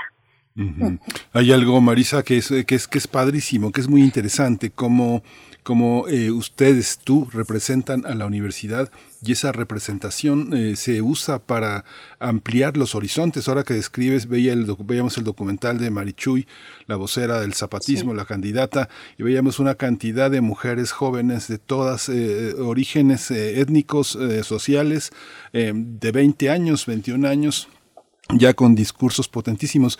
¿Cómo ha sido también? Eh, eh, se agradece mucho como testigo desde fuera del CIEG que sea que no sea endogámico, que sea abierto, que estén eh, en ese reconocimiento de personas que no son reconocidas desde otros ámbitos porque su acción es muy polémica y muy crítica. ¿Cómo ha sido este proceso, Marisa? Mira, eso tenemos como maestras a las jóvenes y de veras, ¿eh? Desde, desde las jóvenes que, que tomaron varias de las instancias universitarias y que y que en un proceso para mí demasiado largo, ¿eh? siempre lo he dicho, podría ser haber sido mucho más corto, pero nos llevaron a tener, por ejemplo, una asignatura que hemos denominado género, violencia y ética comunitaria. Ahí yo tengo, por ejemplo, 40 horas, es una asignatura que debe darse en todas las facultades, en todas las escuelas, eh, antes de que entren a sus carreras. Bueno, esa asignatura, y, y, estoy contestando tu pregunta con una pequeña digresión, está llena de jóvenes de mujeres, de hombres que no sabes qué conscientes son. Son mujeres y hombres y, otras sexualidades y transexuales. Yo tengo dos en mi en mi clase y también mujeres de otras sexualidades que son innombradas, que no se le, no se denominan ni lesbianas, ni heterosexuales, ni nada, pero nada más con una libertad de pintarse el pelo, de vestirse, de ser increíble. Eh, estas jóvenes son las que nos están enseñando a, a hablar con tanta gente diferente. Estas jóvenes probablemente no son las que se dedican después a la política ya más activa y más de protesta y más de dirección política. Necesitamos a, estas jóvenes que están entrando ahorita a nuestras aulas, que son maravillosas y maravillosos, también son jóvenes hombres. Necesitamos ver cómo la institución, cómo nosotras como académicas, cómo los funcionarios, cómo las directoras y directores logramos incentivar, logramos eh, eh, como resonar con esa incandescencia que traen las jóvenes y los jóvenes ahora y entender el tipo de política que están haciendo porque están muy adelante de nosotros. Tienen otra forma de, de, nombrarse, otra forma de tocarse, otra forma de entenderse, otra forma de definirse y nosotros vamos atrás ahí con nuestro programita de estudios y este, pensando como hace 20 años, debemos eh, acelerar y ahí están las direcciones y están eh, espacios como la SIGU, están eh, espacios eh, maravillosos como la CENIX y todo este nuevo, y es nuevo, este nuevo como, como estructura que tiene el, título de, de, de, género, pero que, ¿sabes qué? Es que es que es filosofía, es cambio, es, es esa, esa inyección de, de visión que te, que te obliga a ver el porvenir con los ojos de estos jóvenes que están cuestionándolo todo. Y, y bueno, y, y nosotros tenemos como, ¿cómo decirte? Como espacio privilegiado las aulas que los podemos contener. Ahora que vienen y que se van a instalar en las aulas, hacer todos un esfuerzo el personal académico, todos los profesores, funcionarios, directores, de verdad estar con ellas, con ellos, que no nos vuelvan a tomar, que no sea que nos vuelvan a tomar, más que, ¿cómo decirte? Tomar la palabra, tomar el compromiso, eh, entretenernos todos para que la universidad, ahora que entramos, vaya donde tiene que ir, que es lejísimos, y, y transformando y reparando eh, un México que muy buena falta de hace. Pues Marisa Velaustegui Goitia, estaremos ahí atentos, atentas a este coloquio. Una última cuestión, no aparece en el título la R de risa, pero sí, sí está presente en la crítica feminista, la sí, risa, la carcajada, eh, varias, la burla. Varias R's. La de ráfaga, la ráfaga con la que a veces este sopletean con el fuego, también caray y la queremos cambiar por incandescencia, no, la de la risa es muy importante. Sí, como son tantas R's, sí. las vamos reciclando pero pero sí está está está al centro la risa porque si no tenemos la gracia sabes lo que pasa? La, la, la risa y esa esa apertura que te da la alegría y la algarabía frente a tantísimo dolor también. No está fácil eh no está fácil hacer esa transición pero sí la R de risa es fundamental por supuesto. Pues ya al final, eh, recuérdanos las coordenadas, fechas, redes sociales. Hay también una posibilidad de tener una asistencia, una, una eh, participación, pues eh, una constancia de asistencia con el 80% sí, claro. de participación. Sí. Cuéntanos. Sí, sí, sí. empezamos hoy a las diez y media por Facebook. Está grr, género, risa, rima, rabia. Hay muchas R's, las vamos cambiando, pero es grr, género y ritmo, risa, ruido y responsabilidad. Y en, es por Facebook, empezamos a las 10, inauguramos a las 10 y, a las diez y media tenemos la, la ponencia de Para Siempre Enrabiadas, eh, un, un, pequeño diccionario de vocabularios de protesta que eh, Cristina nos va a ayudar a pensar justamente en cómo se protesta eh, no de forma no violenta pero muy muy sustancial y muy radical. Y después vamos a tener trabajo miércoles, jueves y viernes en dos mesas de expertas eh, y siete mesas donde se analiza las diferentes formas de, de, trabajar la rabia, que es la rima, la ráfaga, el ruido, la responsabilidad eh, y otras dos mesas más. Pues muchísimas gracias, Marisa Belaustegui Goitia. Esta es una, es una gran propuesta que vale la pena que sigamos, que continuemos y que, bueno, va a estar ahí para que tengamos la oportunidad de asistir. Directora del CIEG UNAM, felicidades, Marisa. Gracias Ay, por estar con nosotros. No, al contrario, muchísimas gracias y gracias por permitirme también eh, extender, porque la cosa de la rabia y el enojo eh, y sobre todo de las jóvenes hoy es, es central y el Centro de Investigaciones de, de, de Estudios de Género, el CIEG, está muy, muy interesado en, en estudiar la radio. Muchas gracias, Marisa Belaustegui Goitia. Nos encontramos el día de hoy con la inauguración del coloquio. Muchísimas gracias a ambos. Gracias. Y gracias a Radio UNAM. Gracias. Hasta pronto. Vámonos directo con nuestra nota nacional. Vamos. Primer movimiento. Hacemos comunidad con tus postales sonoras. Envíalas a primermovimientounam.gmail.com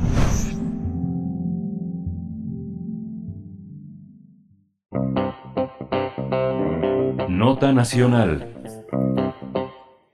La madrugada del domingo 31 de octubre, una toma clandestina de gas LP estalló en San Pablo, Xochimehuacán, Puebla, lo que provocó daños en cientos de casas y algunos autos incendiados. Además, 14 personas resultaron heridas y dos personas fallecieron.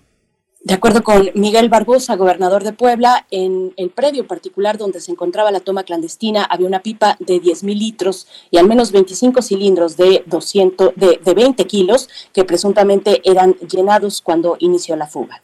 La Secretaría de Seguridad Pública Estatal dio a conocer que detuvieron a un sujeto identificado como Raúl N., quien estaría vinculado a un grupo delictivo dedicado al robo de gas LP en esa zona de la ciudad de Puebla. Las autoridades poblanas anunciaron la condonación del impuesto predial a dueños de 128 viviendas afectadas por la explosión en San Pablo, Xochimehuacán. Adem eh, además, ordenaron regularizar los predios para las familias que resultaron afectadas y que todas las personas serán reubicadas en zonas donde puedan estar protegidas. Y vamos a conversar sobre este robo en Puebla, las explosiones, y nos acompaña eh, Aranzazu Ayala, ella es reportera del portal Lado B, un periodismo independiente que se hace en Puebla desde hace mucho tiempo. Aranzazú, bienvenida a Primer Movimiento, gracias por estar aquí.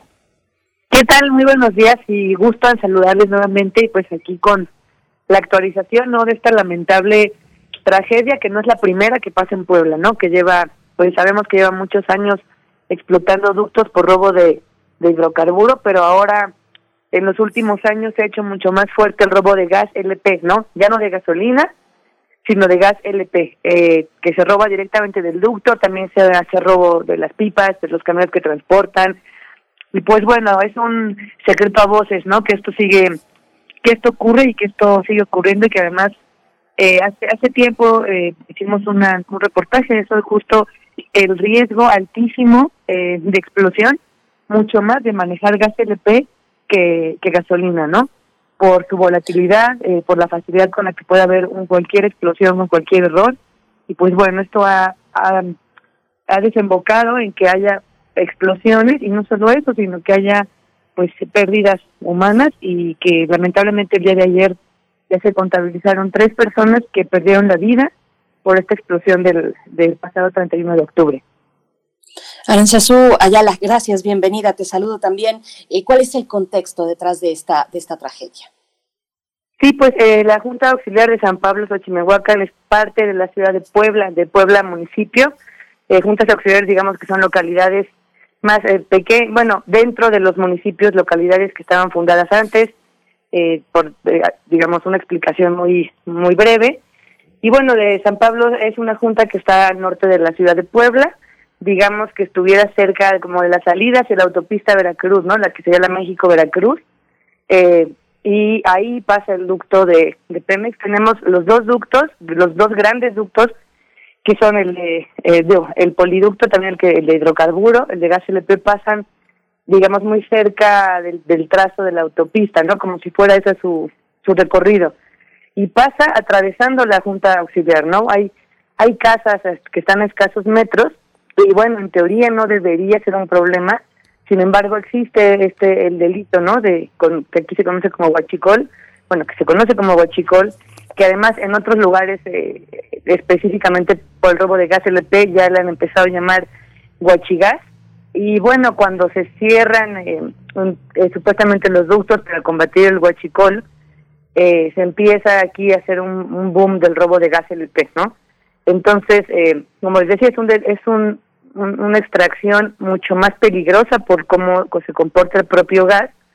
Y pues ocurre que ese día, eh, por la madrugada, los vecinos empiezan algunos a oler gas, algunos a ver el gas, porque se hizo como una especie de tapete denso de humo blanco, ¿no? Por una buena parte del, eh, de la Junta Auxiliar del pueblo, los vecinos empiezan a, a tocar las puertas, a llamar, a avisar, la mayoría logran salir y a los eh, minutos, digamos, no sé, unos 20 minutos, algo así, de que empiezan a oler el gas, o media hora más o menos, que empiezan a salir, empiezan las explosiones. Son cuatro explosiones las que, las que hubo, y explosión, eh, algunas también, obviamente hubo incendios, hubo pérdida de viviendas, eh, pues las viviendas también tienen sus propios tanques de gas, eh, eso hizo que se fuera mucho más peligroso y también pues hubo vehículos estacionados ahí que, explotaron. Lo que los vecinos cuentan es que el, el, el gas, el humo ese del gas, algunos lugares eh, bajó, descendió a una suerte de barranca, entonces se acumula y eso hace que cuando sea la explosión explote ahí también, ¿no? Como que la explosión eh, creció, por decirlo así, así como, como lo cuentan quienes viven ahí a unas calles. Y pues bueno, esto ha hecho que haya personas heridas, personas que aún están hospitalizadas, eh, personas que ya fueron dadas de alta también por suerte, pero delicadas, y tres personas fallecidas, eh, alrededor de 100 más o menos familias, eh, ciento y tantas familias que, eh, que ahorita no pueden habitar en sus casas, al menos 45 o 50 casas con pérdida total, que ya quedaron inhabitables. Pues familias viviendo ahí mismo en albergues, en albergues en, lugares alrededor, en casas de familiares, esperando una respuesta de cuándo van a poder volver a su a sus domicilios y a la par eh, creo que toda la sociedad, todo el mundo esperamos una respuesta de qué está pasando, ¿no? Con este delito que que pues ya está cobrando más vidas.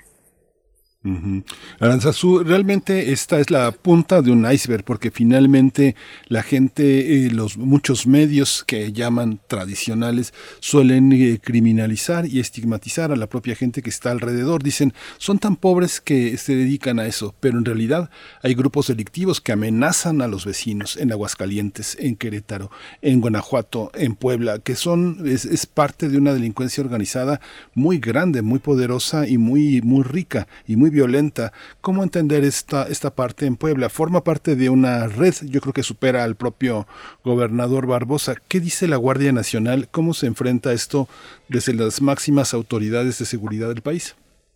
Eh, pues cuando cuando entró el, gobernador Barbosa, más o menos por ese por ese entonces fue que desde el gobierno federal se insiste en hacer esta estrategia, ¿no? De, de acabar con el huachicol porque pues bueno, en otros en otras entidades ha sido más eh, digamos peores las consecuencias del huachicol como lo que pasó en Tlahuelipan Hidalgo, ¿no? Entonces como que a partir de ahí ya se eh, pues reventó a nivel nacional, que son cosas que en algunos estados pasan y todo el mundo sabe que, que roban combustible, pero nadie dice nada, precisamente porque como mencionaba son grupos eh, delictivos, pero no son grupos pequeños, ¿no? Es, es prácticamente pues crimen organizado son grupos grandes, grupos con poder. Aquí ha habido incluso eh, algunos eh, personajes de la política en algunas localidades señalados y detenidos por ser parte de estos grupos dedicados al robo de, combustible. Y pues bueno, se hace esta estrategia. Sin embargo, lo que muchas personas nos, nos han reportado durante un par de años que hemos eh, seguido un poco este tema, ya que hubo también aquí unas explosiones muy cerca de la de la planta de la Volkswagen, todavía más cerca de del centro de la ciudad, digamos, es que hubo un cambio no en este delito, ya que hay menos eh, gasolina que se puede robar, pero ahí está el gas, ¿no? Entonces el huachi, huachicol solamente evoluciona y se transforma y pues digamos que se adapta, ¿no? A, a su nueva realidad. No en ningún momento desaparece por completo y en algunos lugares donde era más fuerte la presencia, ¿no? De este de este delito, que son lugares donde pasa más cerca el ducto, eh, pues la, la misma gente dice que sí, que ya no hay tanto tanta gasolina, pero que ahora es el gas, ¿no? Incluso ha habido, eh, pues, decomisos, ¿no? De pipas robadas, de, de, porque también esta red de distribución empieza a ser cooptada por ciertos grupos. Entonces es algo, es un, una, una situación bastante compleja, que aunque el gobierno dice que la está combatiendo y la va a combatir, lo que nos demuestra esta, esta explosión, estas explosiones, esta y pues esta tragedia, porque sí es una tragedia, nos declararon tres días de luto en el Estado, es que el delito sigue, ¿no? Sigue con la complicidad de alguien que no no no hay personas señaladas como tal, aún hay una persona detenida, pero bueno, ¿cómo podemos saber si en verdad esa persona que, que, le, que detuvieron es la responsable por esta fuga? Es un, esto es un algo que no se hace fácil, ¿no? Por lo que han comentado es una extracción complicada, eh, porque por la, pues por el cuidado, ¿no? Y la peligrosidad que tiene. Entonces nos habla de que hay alguna cadena de, de, impunidad y de colusión que no está siendo todavía visibilizada, ¿no? Y pues no se han visto estos resultados de la del, del combate al huachicol, pues al menos aquí esto nos demuestra que no están realmente dando resultados, ¿no? Uh luego de esta tragedia, ¿se ha eh, incrementado tal vez la presencia de la Guardia Nacional o se ha reactivado alguna estrategia para combatir este robo ahora, ahora de gas LP? Eh, pues el gobernador Barbosa eh, ha, dicho en las ruedas de prensa diarias que da desde que inicia la pandemia, el gobernador Barbosa también da las mañaneras, digamos, locales, donde, bueno, empezó unos meses después a atender temas de interés general para, para la gente en Puebla y ha estado mencionando prácticamente diario, ¿no? La actualización de damnificados, heridos, etcétera. Y lo que ha mencionado es que eh, se va a combatir y que ahora se va a investigar a fondo esto y que se va a investigar a fondo pues estos predios eh, frente al frente a donde fue la la, la fuga, la, donde está la toma clandestina. Hay dos tomas ahí en esa zona, eh, la zona cero que llaman, donde fue la explosión frente a esas, eh, frente a la toma se empezaron a, investigar los predios, ¿no? E incluso se anunció como que habían encontrado una pipa que está presuntamente dedicada a la distribución del gas electro robado y que se había detenido, ¿no? La fiscalía ha estado enviando estas actualizaciones. Eh, ahí en la zona sí hay una fuerte, muy fuerte presencia de todo tipo de autoridades, es decir, hay Guardia Nacional, hay Ejército, eh, hay Policía Estatal, bomberos, eh, policía municipal, policía auxiliar, protección civil.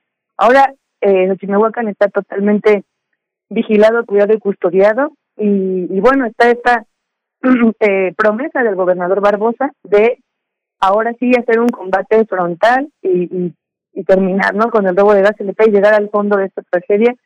Hasta al día de hoy no hay mucha claridad en los avances de esto ni en cómo específicamente se va a hacer esta estrategia, pero bueno, al menos está esta estas declaraciones y esta promesa pública de que se va a hacer algo al respecto para que esto no siga acabando con más vidas.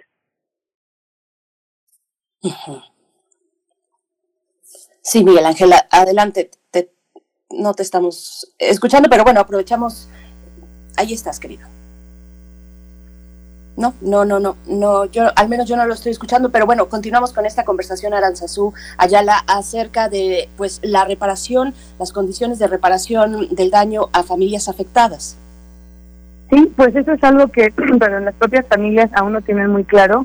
Hay familias que de verdad perdieron todas sus casas, que lo que pasó ese día domingo hasta el día miércoles al menos no les habían permitido ingresar eh, ni siquiera recoger sus objetos personales, ¿no? Los objetos personales que no se habían perdido, digamos. Eh, también a las familias pues, les preocupaba poder estar presentes en el momento de, de sacar sus cosas para que no hubiera algún tipo de rapiña o alguien no se fuera a llevar algo que no que no era de su vivienda sino de otra. Eh, pero esto fue tardado no en las familias pues hay hay quienes perdieron su patrimonio de toda la vida.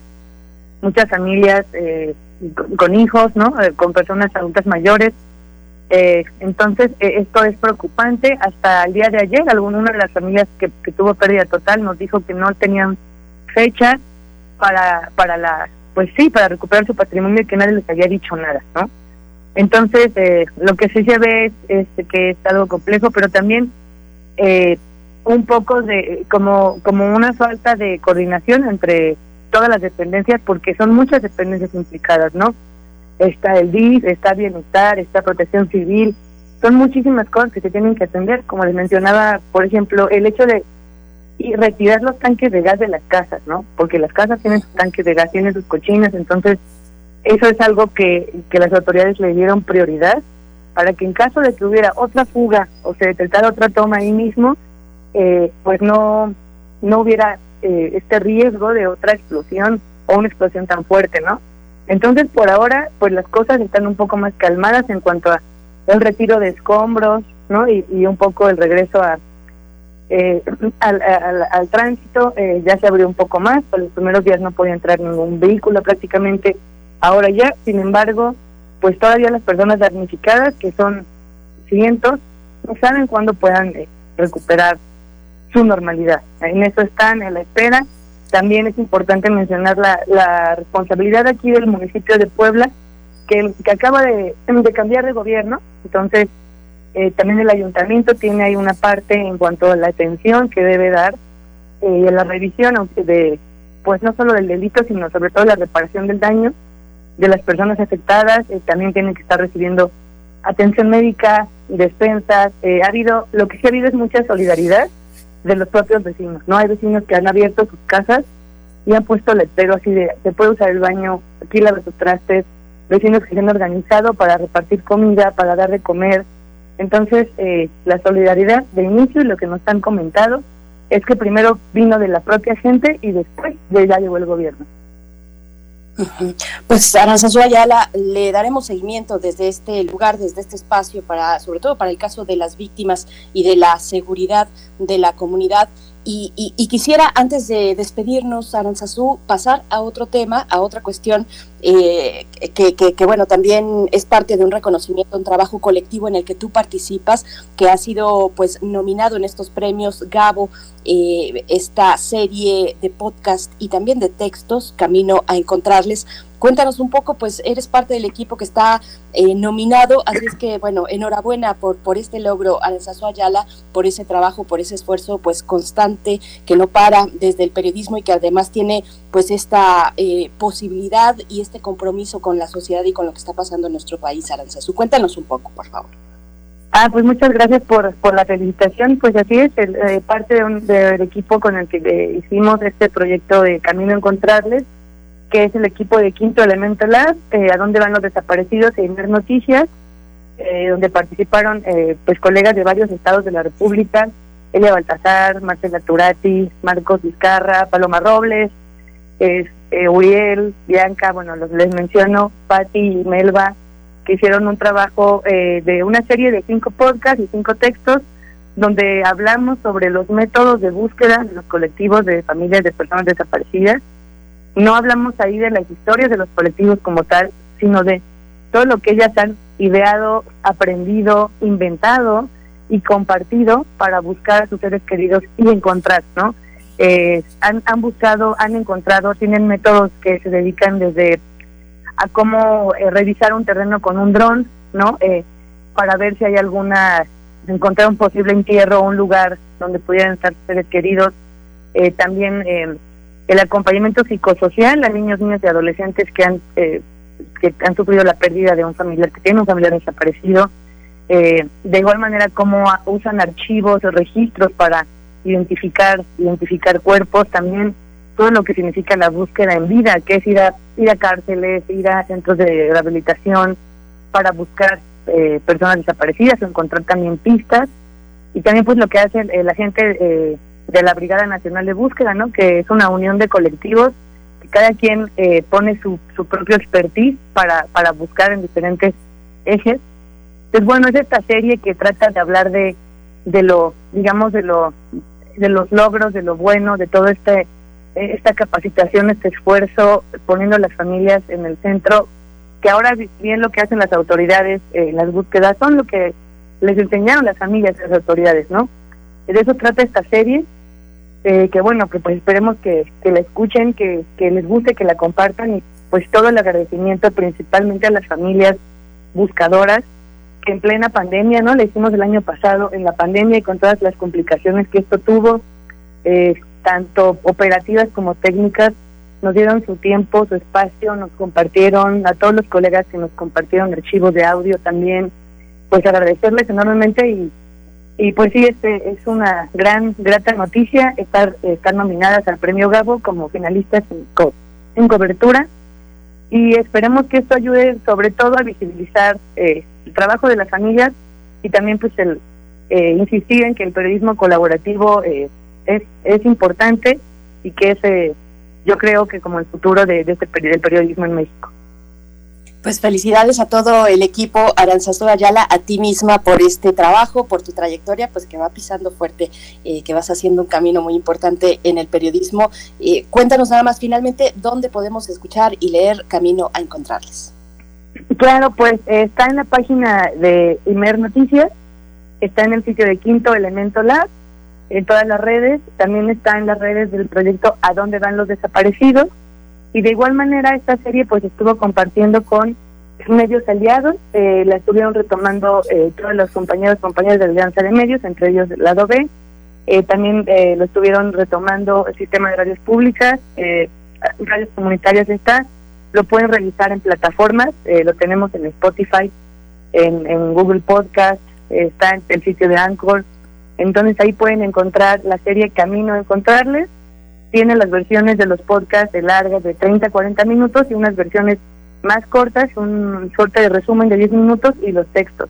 Entonces ahí pueden leer, escuchar, Camino a Encontrarles y pues estamos eh, abiertas a cualquier comentario que tengan ahí sobre, sobre el trabajo y nuevamente gracias eh, por el espacio y las felicitaciones. Al contrario, querida Aranzazú, pues nos encontramos próximamente contigo, te agradecemos tu tiempo y, con esto nos despedimos. Aranzazú Ayala, reportera del portal Lado B en Puebla. Hasta pronto, Aranzazú. Nos vamos ya a la pausa de la hora, son las nueve en punto, nos despedimos así de la radio Nicolaita. Nosotros continuamos aquí en primer movimiento para la poesía necesaria, la mesa del día y también para hablar de química con el doctor Pino Sosa. Vamos al corte y volvemos.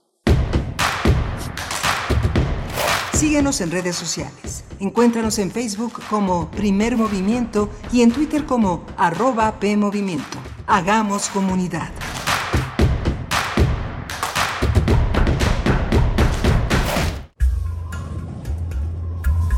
A lo largo de los años, la especie humana ha dejado una huella de destrucción en el planeta. Estamos muy cerca del punto de no retorno. Este es el momento de realizar nuestro cambio de conciencia. Habitare. Agenda ambiental inaplazable.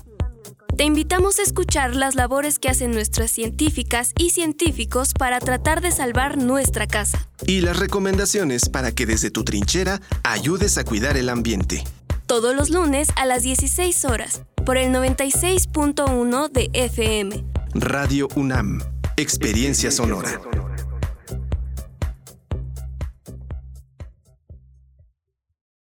Hipócrates 2.0 Mantenerse informado es parte importante de la vida. La información nos da la oportunidad de tomar las mejores decisiones, principalmente para la salud. Soy Mauricio Rodríguez, conductor de Hipócrates 2.0, donde cada semana llevamos para ti los mejores contenidos y especialistas en materia de salud. Escúchanos. Hipócrates 2.0, martes a las 18 horas, por Radio UNAM. Experiencia sonora. ¡Alto! Esto te interesa. ¿Ya te enteraste que durante todo noviembre podemos dar nuestra opinión sobre el cuidado del planeta, nuestros derechos y nuestro bienestar? Sí, el INE nos invita a participar en la consulta infantil y juvenil 2021. Por primera vez, de forma digital. O en las casillas instaladas. Ingresa hoy mismo a consultainfantilyjuvenil.ine.mx. Punto alerta en todo noviembre. Participa y moldea tu futuro. INE. Hola Juan. Hola Oscar. ¿Ya te has dado cuenta que llevamos mucho tiempo juntándonos en esta transmisión? Y ahora nos juntamos para hacer este promocional de nuestro propio programa. Sí, hombre, por, en esta ocasión no es así un encuentro casual. Las Esquinas del Azar, todos los martes a las 10 a.m. y retransmisión los sábados a las 4 p.m. por el 96.1 de FM. Radio UNAM. Experiencia sonora. Vamos a tomar las ondas con la misma energía con que tomamos las calles. Vamos a desmontar los armarios. Vamos a deconstruir el patriarcado. Y sí, lo vamos a tumbar. Violeta y oro. Todas las voces. Violeta y oro. Todos los domingos a las 11 de la mañana por Radio UNAM. Radio UNAM. Experiencia sonora. Encuentra la música de primer movimiento día a día en el Spotify de Radio UNAM y agréganos a tus favoritos.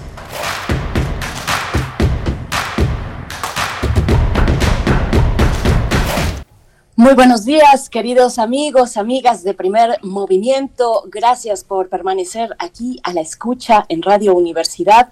Estamos en este miércoles 10 de noviembre transmitiendo en vivo a través del 96.1 en la frecuencia modulada y en amplitud modulada también en el 860 de manera digital en www.radio.unam.mx con este gran equipo encabezado por Frida Saldívar en la producción ejecutiva. ¿Y quién está allá en la cabina, en los controles técnicos en un momento? Socorro Montes está esta mañana. Socorro, Montes, querida, en los controles técnicos a cargo de la operación de la consola. Miguel Ángel Quemain, que se nos fue un poquito eh, hacia el cierre de la hora anterior, pero aquí está con nosotros porque viene la poesía necesaria, además, querido Miguel Ángel. Sí, los malabarismos. A veces se va la luz. Fíjate, Benicio, dice que quiero contar una cosa personal, pero que no lo es, no es personal, porque tiene que ver con el trabajo periodístico que fíjate que este hubo un momento en que estaba en, en Francia, en París, y, y, y, reportaba para el periódico El Financiero y para el periódico La Jornada. Entonces veía yo los anuncios clasificados y un día me levanté y vi un anuncio clasificado en Le Monde. Y el anuncio clasificado se refería a una a una subasta de arte precolombino. Eh, el anuncio decía que había piezas eh, fascinantes del oro de Colombia y se iban a subastar esa, esa, esa tarde en París. Y pedí eh, la oportunidad de ir les hice creer que era un empresario marroquí que estaba de paso en París y me creyeron. No había era mediados de los 90 y no no había los adelantos que hoy teníamos en materia de confirmar información a través de Internet. Entonces llegué y era muy impresionante la colección en una suite de un hotel en París lleno de piezas arqueológicas mexicanas. Eh, de muchas piezas peruanas, colombianas, eh, muy impresionante, francamente. Y, y, fui al hice, hice un reporte este, no pude tomar muchas fotos, pero en ese momento le hablé a Víctor Roura, que era el jefe del financiero, y le dije la nota que tenía. En la embajada francesa, en ese momento, el agregado de prensa, pues lo único que estaba esperando era su hora de comer. No, no me hicieron mucho caso hasta que lo vieron publicado y el doctor Florescano, este, pues sí, tomó cartas en el asunto con el encargado de Conaculta, el presidente de Conaculta, pero es de todos los días, imagínate, eso pasaba hace 30, 30 años y hoy tenemos una nota en la que reaccionó Beatriz Gutiérrez Müller sobre México, Colombia, Guatemala, Perú y Honduras se pronuncian contra subasta de piezas arqueológicas en Francia. Es una subasta organizada por la visible Christis, que hizo público un comunicado en el que embajadores países reconocen que en el marco jurídico que regula la venta y subasta de bienes culturales, este, le piden a Francia que, que la detenga. Así están las cosas desde hace casi 30 años, Berenice. Pareciera que el tiempo no ha transcurrido en ese, en ese sentido, querido Miguel Ángel. Qué buena anécdota nos, nos acabas de contar. Pues sí, está esta subasta y las controversias en torno a la misma por la eh, subasta pues de piezas de arte precolombino, esto en Francia. Y hay incluso pues todo un movimiento que les pedimos acercarse si ustedes eh, están interesados, se sienten apelados a este llamado a defender pues el arte local, a que sea eh, también eh, vaya de alguna manera apelar a la voluntad del poseedor privado de estas piezas para pues su restitución a sus países de origen. Hay un, comunicado conjunto entre las embajadas de Colombia, de Guatemala, de Perú, de Honduras y por supuesto también de México. Lo acaba también de publicar eh, hace unos momentos Beatriz Gutiérrez Müller y donde precisamente hace mención de este comunicado conjunto. Y hay un hashtag también si ustedes se quieren unir a esta eh, pues a esta petición, a esta exigencia también eh, puedes, pueden encontrarse en mi latrimonio no se vende, hashtag mi latrimonio no se vende, pues de esa manera se está moviendo este tema al menos en redes sociales, Miguel Ángel. Sí, depende mucho también de nuestras autoridades diplomáticas y culturales en esos países para poder detenerlo, porque se, anuncian en clasificados en, la prensa francesa. ¿eh? O sea, uno los encuentra, uno encuentra los anuncios y la gente con dinero va y las adquiere sin ningún problema, sin ninguna vigilancia, sin ninguna intervención. Y eso pasa siempre. O sea, si uno se asoma a los anuncios clasificados de la prensa europea, uno ve cómo circula nuestro patrimonio sin ninguna, sin ningún empacho de las autoridades diplomáticas. No sé si ha cambiado con este, con este cambio de, estafeta en el país, pero era la moneda corriente. Pues hay que, habrá que dedicarle un buen espacio desde aquí, desde primer movimiento, también para abordar este tema, pues que tiene muchos elementos, desde el marco jurídico, por ejemplo, que regula las ventas, las subastas de bienes que finalmente son culturales, que no debieran pertenecerle a nadie eh, o no tener un título de, propiedad, sino estar para el patrimonio de un pueblo y, poder tener ese acceso eh, público abierto a estas piezas que forman parte de nuestro patrimonio y de nuestra historia y nuestra memoria. Así es que bueno, ahí está esa cuestión. Repito el hashtag mi matrimonio no se vende, de esa manera pueden dar seguimiento y sumarse también a, esta exigencia. Es importante que hoy, eh, hoy que se realizará la subasta, pues se escuche con mayor atención este llamado desde los países que están conformando y firmando este comunicado conjunto. Bueno, pues ahí, ahí la cuestión, querido Miguel Ángel, vamos a tener en un momento más la poesía necesaria contigo y también eh, tendremos Cineclub Hertziano para hablar de Los Minutos Negros, esta novela que fue llevada al cine, esta novela de Martín Solares, escritor y profesor, editor también, eh, una novela que ha sido traducida a seis idiomas, ahora adaptada al cine y finalista del premio Rómulo Gallegos en 2007. Vamos a hablar también con Mario Muñoz, director de este filme, Los Minutos Negros. Y tendremos también química hacia el cierre, Miguel Ángel. Sí, vamos a tener la melatonina como uno de los espacios de reflexión de, este del doctor Plinio, eh, que todos los miércoles trae para eh, primer movimiento este, este observatorio de la, de la química entre, entre nosotros. Así que bueno, Plinio Sosa es un, un, artista de las ciencias exactas, así que bueno, va a ser un placer escucharlo. Así es, la melanina, la negritud y la música en el crisol de la química con Plinio Sosa para cerrar con broche de oro esta emisión. Vamos con la poesía. Vamos. Primer movimiento.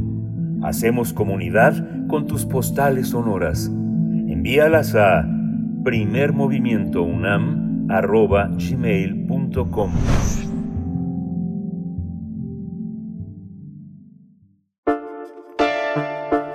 Es hora de Poesía Necesaria. Hay un libro que es una joya, lo editó el Tucán de Virginia en 1984 y en coedición con la editorial Penélope. Es una traducción de Ulalume González de León que también lo prologa y hace la selección de este libro de Ted Hughes. Eh, es una edición bilingüe además. Eh, eh, muy, muy, muy bella, muy cuidada. Y el poema que voy a leer de Ted Hughes se llama Septiembre y lo voy a acompañar con la canción eh, Septiembre de Kurt Weill en la voz de Ute Lemper. Dice, la oscuridad nos demora con su lento despliegue. No miden esto los relojes, se repiten los besos y el abrazo se cierra. ¿Dónde está el tiempo? Es verano Anchas hojas cuelgan inmóviles. Detrás del ojo una estrella y un mar bajo la seda del brazo, dicen. En ninguna parte está el tiempo. Aquí seguimos. No midieron el verano las hojas. Ningún reloj necesita decirnos que solo es nuestro lo que recordamos. Minutos que se agolpan contra nuestras cabezas como turba insensata que reclama las de un rey y una reina infortunados, mientras en los charcos, sin ruido, proyectan los árboles sus copas.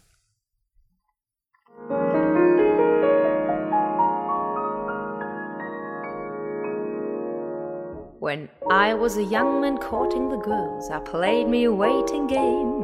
When a maid refused me with tossing curls, I let the old earth take a couple of whirls while I plied her with tears and plays of pearls. And as time came around, she came my way.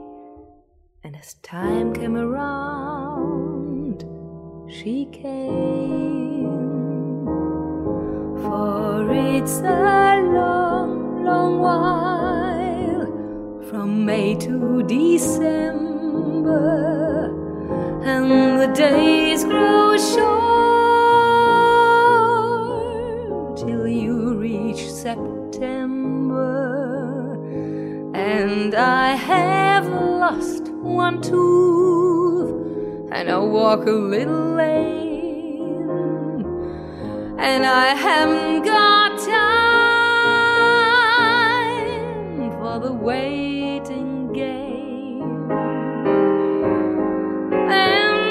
days turn to gold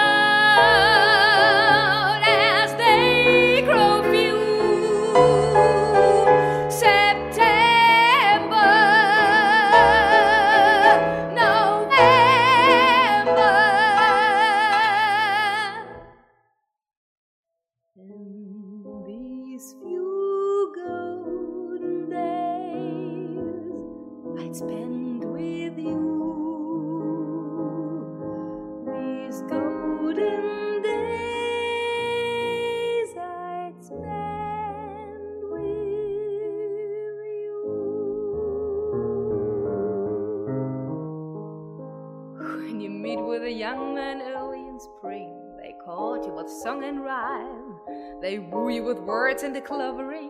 But if you examine the goods they bring, they have little to offer but the songs they sing. Primer movimiento. Hacemos comunidad en la sana distancia.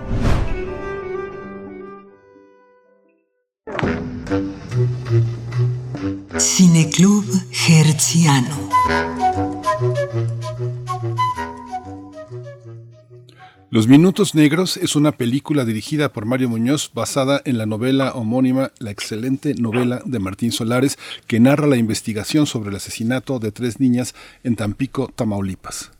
Vicente Rangel, agente policiaco de Paracuán, está en la búsqueda del autor de estos crímenes en una ciudad petrolera donde convive el narcotráfico, así como la corrupción en la política y los sindicatos petroleros bajo la complicidad de cuerpos policíacos. Se trata de, una, de un film noir, una película negra donde el espectador es testigo junto con el personaje del macetón de sobornos, filtraciones, crímenes y fabricación de culpables. En la adaptación cinematográfica de Los Minutos Negros, el director trabajó junto con el escritor Martín Solares. Y bueno, cabe señalar que esta película se presentó en la sección largometraje mexicano de la reciente edición del Festival Internacional de Cine de Morelia y vamos a conversar al respecto. Para este propósito nos acompaña ya a través de la línea Martín Solares, escritor, profesor, editor. Su novela Los Minutos Negros ha sido traducida a seis idiomas, adaptada al cine y finalista del Premio Rómulo Gallegos 2007. Martín Solares, bienvenido a Primer Movimiento. Qué gusto poder conversar eh, esta mañana contigo. Bienvenido. Hola, Denise. Hola, Miguel Ángel. Es un honor estar platicando con ustedes. Muchas gracias por la invitación. Gracias, querido Martín. Mario Muñoz, eh, director de cine, su trabajo caracterizado por un storytelling emocional y memorable que se extiende por muchos géneros y estilos. Ahora director de la película Los Minutos Negros, basada en esta novela de Martín Solares. Bienvenido, Mario Muñoz, aquí a Primer Movimiento. De momento, eh, bueno, estamos intentando Ah, eh, ok. contactar desde la producción con Mario Muñoz, pero eh, por supuesto Arrancamos que con- esperemos se nos una en algún momento a esta charla, Martín Solares. Eh, pues empezamos, cuéntanos un poco eh, para el público acerca de la trama de esta historia. Pues ah, pasan las décadas y pareciera que seguimos en, en las mismas condiciones. Exactamente. Bueno, mira, la historia eh, la- eh, que dio origen a mi novela eh, se basó en un hecho real o una serie de hechos reales que ocurrieron durante mi infancia en Tampico, Tamaulipas. A lo largo de cuatro meses, aproximadamente en 1975, eh, una persona eh, estuvo persiguiendo, acosando y matando niñas al salir de la escuela.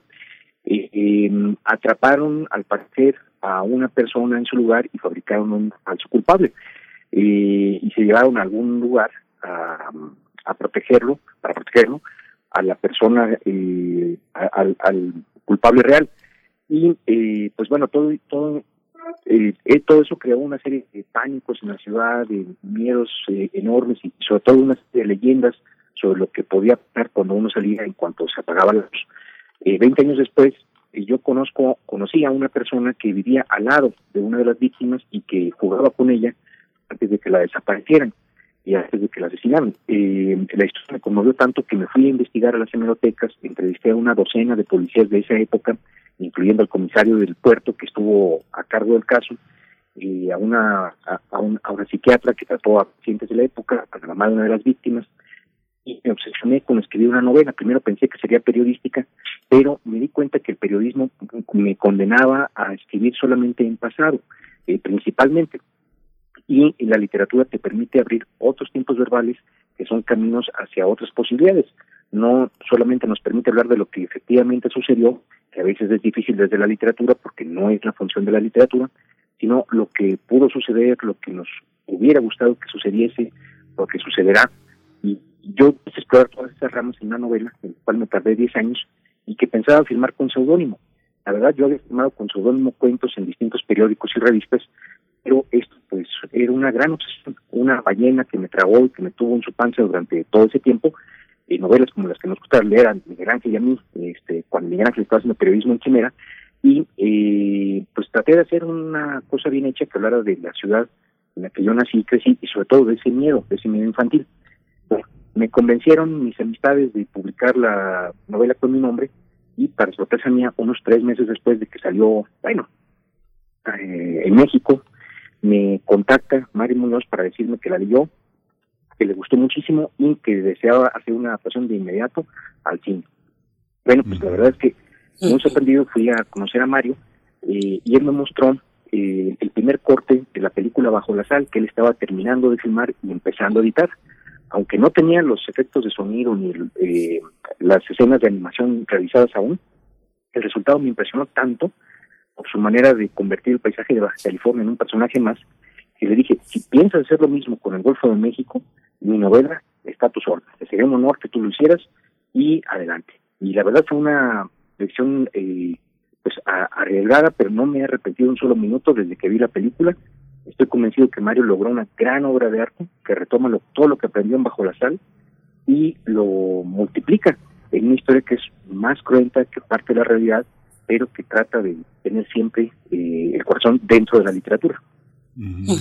Martín, hay que, bueno, hay que decir que ahora que recuerdas ese pasado compartido, Martín, hay que decir que, bueno, eras uno de los eh, periodistas culturales eh, más importantes en, en, aquellos años y justamente te ganamos mejor para la literatura porque eh, además eras uno de los grandes lectores y reseñistas de la literatura negra, desde James a Elroy hasta Andreu Martín. ¿Cómo se concibe los minutos negros? ¿Cómo logras enfrentar también parte de lo que es eh, tu infancia y de un Tamaulipas eh, que, prefería a veces cerrar los ojos que enfrentar toda la violencia cotidiana. ¿Cómo se inscribe Los Minutos Negros en la, en la gran tradición de la novela negra mexicana y cómo eh, finalmente hay un final feliz en el sentido de que tienes un director moderno, con, pero, que, pero que evidentemente tiene tras de sí lo mejor del cine de los años 70 y 80? Y, son algunos de los eh, fuertes influencias en Mario, pero Mario sigue un camino absolutamente original. La verdad es que, cuando vi bajo la sal, la impresión que podría ser una de las voces de mi generación. ¿Por qué? Por toda la importancia que le da precisamente a los años 70, a los años 80, a las animaciones hechas a mano eh, en, su cine, al cine de terror que también nos formó y sobre todo a lo policíaco. Desde que empezamos a platicar eh, eh, Mario y yo, eh, mi querido Berenice y mi querido Ángel, eh, nos dimos cuenta que literalmente adorábamos las mismas películas policíacas. El cine negro hollywoodense de los años, eh, eh, de partir de los años 20 y hasta los años 70, que para nosotros es la mejor época, pero también el cine negro europeo, japonés eh, y de otras latitudes, cines negros menos predecibles y menos convencionales como bien decía ahorita eh, Berenice, todo eso de lo que habla mi novela ha tenido continuidad. Yo crecí obsesionado por ese tema y siempre eh, pensando en ese, en ese asunto que fue escabroso. Y cada vez que conocía a alguien de mi ciudad, le preguntaba, recordaba. Para sorpresa mía, mucha gente sigue contándose ese tema y eh, sé de que nunca se habló de él, eh, nunca se dijo la verdad. El día que conocí a estos policías y me di cuenta que sus silencios eran más elocuentes que sus relatos. Yo les preguntaba cosas ingenuas como eh, cuántas horas duermes al día, cuánto ganas al mes, cuánto ganas al mes legalmente, eh, tienes pareja, cuántas parejas tienes eh, y bueno, y sobre todo sus recuerdos a partir del caso. de sus silencios y de sus eh, buenas vibras, eh, terminé por construir eh, a una serie de policías que se alejan completamente del esquema eh, hollywoodense o policíaco convencional. Y más que escribir una, una novela noir eh, predecible, traté de escribir una novela muy humana sobre un grupo de policías en un pueblo que colinda con la selva, está en el límite entre la civilización y la barbarie, y eh, en el cual hay alguien que está matando injustamente eh, con, eh, con en medio de una locura tremenda a las niñas más vulnerables de la ciudad. Y bueno, traté de contar la historia real de un par de policías que intentaron efectivamente capturarlo y que intentaron llevarlo ante la justicia. Eh, y las resonancias que esos crímenes tuvieron en todos los extremos de la sociedad. Entonces, pues el resultado no fue una novela negra convencional, no podía hacerlo. Yo siempre digo que Sherlock Holmes no podría sobrevivir 15 minutos investigando un tema policíaco en México. Que habría que, eh, no, no podría. Estaría, eh, pues sería ejecutado eh, por los eh, policías que interrogaran los primeros eh, 15 minutos de su vida y antes de que pudiera tocar el violín. Así que, eh, pues había que inventar a personajes muy humanos y que fueran absolutamente reales, que de repente aceptaron eh, sobornos, que de repente eh, pues tuvieran que dobletear y hacer otros trabajos para sobrevivir, porque sabemos cómo son de miserables los sueldos de la policía, tristemente, y eso no debería ser, los, porque los deja al margen de todos los grupos criminales. Y bueno, de eso traté de hablar en la, en la novela y sentí un eco tremendo en el trabajo de Mario, porque desde el principio él me dijo, no voy a maquillar nada, quiero contar la historia de tu novela tal como tú la cuentas, pero adaptándola al cine, que ese fue el gran reto. Estamos ya en compañía de Mario Muñoz, director de cine. Mario, bienvenido. Ya te habíamos eh, presentado hace unos momentos y bueno, Martín Solares nos cuenta esta parte de, de, de su historia, de, del encuentro contigo, mediado también por, por Bajo la Sal. ¿Cómo fue para ti? Eh, ¿Cómo, ¿Cómo llegas a Los Minutos Negros?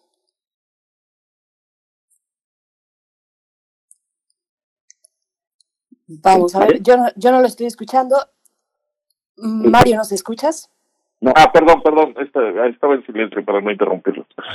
Eh, Bienvenido, Mario sí, Muñoz. Ay, pues bueno, cuéntanos muchas este, gracias. este encuentro. Sí, pues este encuentro sucedió de la manera más mágica posible, porque la verdad es que yo no conocía a Martín, por supuesto no conocía su novela, y un día así entrando en una librería, mientras pensaba qué me gustaría hacer como mi siguiente proyecto, eh, me, me topé con esta novela en el, en, en el lugar de las novedades y la vi, me llamó la atención, la leí y, la verdad me, me encantó, me volví loco, dije, este, este libro está increíble y además respondía mucho a lo que yo quería hacer después de Bajo la Sal, que era llevar, digamos, el, el género más lejos, ¿no? Con, con más ambición pero narrativa, pero también con más ambición de reflejar mejor a México, ¿no? Y, y esta, este libro pues me permitió unir como dos de mis grandes amores, que es eh, el, la literatura y la literatura de detectives y el cine negro. Entonces, eh, pues para mí fue un encuentro afortunadísimo y, y la verdad es que bien pronto eh, hablé con la editorial, me pusieron en contacto con Martín y, y pues como platicaba Martín, la verdad es que nos, nos conocimos y nos reconocimos como fieles devotos de la iglesia del cine negro, ¿no? Y, y, vimos una oportunidad para trabajar juntos y, y crear lo que yo le llamo un, un film, el, un noir tropical, ¿no? Porque como que es un, un cine negro, pero, pero pues donde en lugar de de edificios altos hay palmeras y en lugar del frío de Chicago hay un calorón ¿no? del Golfo y muy muy pegajoso y, y muy eh, y además con Rigo Tobar sonando en las bocinas no entonces como que había que reinventar un poco el noir para para hacer eh, hacerle honor a la a la novela de Martín Martín Solares, bueno, ¿cómo fue esta cuestión? Trabajar codo a codo, escritor y director, perfilar un guion de cine, encontrar al elenco eh, que, que, pues, eh, embonara bien con los perfiles de los, de los personajes, Martín Solares. Eh, sí fue un reto, voy a usar con mucha muestra la palabra, pero sinceridad, un reto artístico, trabajar con Mario. y todo lo que queríamos eh, quedarnos con lo mejor de la novela pero comprendíamos que había que dejar a un lado la novela y visualizar que estábamos enfrentando un, reto distinto. Quien quiera, quien eh, trasladar frase por frase una, novela a una película eh, no sabe nada de, literatura ni tampoco de cine. La, la única manera de quedarse con lo mejor de una novela eh, para una historia cinematográfica es meter eso bajo presión a una olla de fuego muy alto y quedarse únicamente con el aroma original de esa historia, porque fue lo que intentamos hacer nosotros luego de dar muchos toques, muchos baches. Eh, nos salía material para no una, sino para tres temporadas de una serie, pero queríamos hacer sinceramente un largometraje porque es el formato artístico en el cual nosotros queremos. Digo, crecimos viendo películas como épico, eh, como Barton Fink, como Tarde de Perros, eh, como Chinatown, como las películas de Melville, y queremos hacer eso, o sea, enfrentar el reto de contar una historia que en una hora y media lo dijera todo, eh, y presentar a, las víctimas, a los asesinos, a los culpables y a la sociedad, es algo que nos interesa muchísimo, bajo la forma de distintos personajes que fueran testigos de esas tragedias. Y eh, Jorge Luis Borges que el género policíaco es el único que tiene ciertas reglas eh, en una época de caos literario y nosotros tratamos de perpetuar esas reglas en el cine. Entonces inventamos una historia que el principal desafío es que no diera un segundo de respiro al espectador. Ahora que han pasado las primeras funciones en estos festivales, debo decir que es muy grato ver cómo la gente, a partir de cierto punto, se sienta en la orilla del asiento y ya no se cargan en el respaldo hasta que termine la película. Eh, y al principio se ríen muchísimo, tienen que reírse, eh, sonriendo, me tienen que sonreír, pero a partir de cierto momento la trama eh, que consigue esta historia que desfila muy rápido delante de tus ojos, eh, en paz. Eh, quiero decir que, bueno, fue, fue muy grato encontrar un eco en Mario respecto a los temas éticos que a mí más me preocupaban y encontrar que habían completo, completo eh, resonancia eh, en él, que eran también parte de su formación. Queremos partir de un enorme respeto a, sea, a todas las víctimas de eh, feminicidios de, que hay en el país, eh, pero también pero no queríamos eh, quedarnos quedados ante esa realidad. Cuando yo escribí la novela, el uso de la palabra feminicidio no era corriente, no, no estaba generalizado. Eh, pero sin embargo, eso es lo que yo estaba investigando. ¿no? Eh, a mí, como te dije, me impresionó muchísimo escuchar la historia de un niño al cual de la noche a la mañana le desaparecen a su compañera de juegos. Y pues el dolor de tantas familias. escuchar a una de las mamás de las víctimas reales de uno de estos feminicidios fue absolutamente estrujante y eh, pues esa voz no se me quitó encima hasta que terminé una novela que intentaba ser al mismo tiempo creativa, imaginativa, libérrima, pero partiendo de un respeto total por las personas que hayan vivido situaciones similares y tratando de hablar de estos asuntos no como una estadística, sino como una historia, para tratar de hacerlos vivir otra vez. Hay una hay un aspecto que bueno inevitablemente Martín bueno cuando quien te ha leído sabe que hay una enorme densidad y un poder eh, ético en tu literatura, además de una capacidad de, de, predecir un futuro que nos alcanzó. El, futuro que nos alcanzó fue el del feminicidio, pero el de un crimen, de crímenes atroces. Eh, hay una manera de construir eh, la, idea de la justicia y el detective que inevitablemente uno tiene que pensar en el gran maestro de la, del final del siglo XX de la literatura, de, es, que, es, que es Paco Ignacio Taibo Dos, Cosa Fácil, Día se combate, No habrá final feliz, Amorosos Fantasmas, forma parte de, unas, de una literatura que leímos y después del complot mongol, pero que también llegó al cine, llegó al cine con Cosa Fácil, con Gurrola, con Alfredo, Alfredo Gurrola, con Días de Combate, que también fue una película importante. ¿Qué distancia, qué distancia encuentras, Martín, en la, en la concepción de esta idea de la justicia y en la idea también donde un detective es, es testigo de la brutalidad de, de la condición humana al enfrentar el cuerpo. ¿Cómo, cómo, ¿Cómo lo observas tú al interior de tu propia literatura y como lector de la literatura negra? Pues mira, yo creo, es una estupenda pregunta, pero sinceramente, yo creo que este era más pegado de Rafael Bernal, de Elmer Mendoza, y toda la proporción guardada de Mario Vargas Llosa y de Juan Fonseca, y Pablo y Fernando Menchor, los novelistas que abordan desde el punto de vista menos optimista y sencillo lo que está pasando en la sociedad. Eh, sí, por supuesto, con la novela de son muy divertidas. Eh, eh, me gustaron, me llevan pero ahorita no me lo llevan. Eh, debo decirlo así ampliamente. Me gusta de todas ellas porque me sigue sacando carcajadas, que es una ciudad bajo la lluvia, su, el Che, por supuesto, pero eh, en el país, en cualquier eh, literatura puede reflejar los temas que me interesan. Entonces, eh, creo que el reto para cualquier novelista político es tratar de repetir lo que de los creadores, como Calvo, como Elmer, como Bernal, y no tratar de encontrar eh, eh, la novela americana tampoco se porque tratar cualquier modelo, modelo extranjero literario eh, acríticamente, pues creo conduce al ridículo y a resultados muy fáciles que van a ser muy efímeros. Yo debo decir que me partí el lomo 10 años tratando de encontrar una forma y encontré una forma que tiene cuatro tiempos paralelos y además sin contar las pesadillas y los sueños de los personajes y fue la única hasta que encontré esa forma la historia no me eh, hasta hasta entonces la historia me dejó volver a dormir y estar tranquilo no sentí literalmente como que por fin salió de esa ballena cuando puse el punto final por décima vez. Y, bueno no me duró mucho el, gusto porque unos meses después me trabó la segunda ballena que es mi segunda novela no en Flores. Pero eh, así es la vida de, de, uno cuando tiene ese tipo de opciones eh, profundas que van surgiendo. Y pues todo mi respeto para esas estupendas novelas de, de Taiwan, sin duda alguna para las de Paternal, para las, eh, pero creo que las novelas que a mí más me interesan, hace rato mencionaba son eh, aquellas que crean una forma que parte de la realidad. Y bueno, para hablar de Tampico no podemos hablar de de una eh, partir de una hamburguesa McDonald's.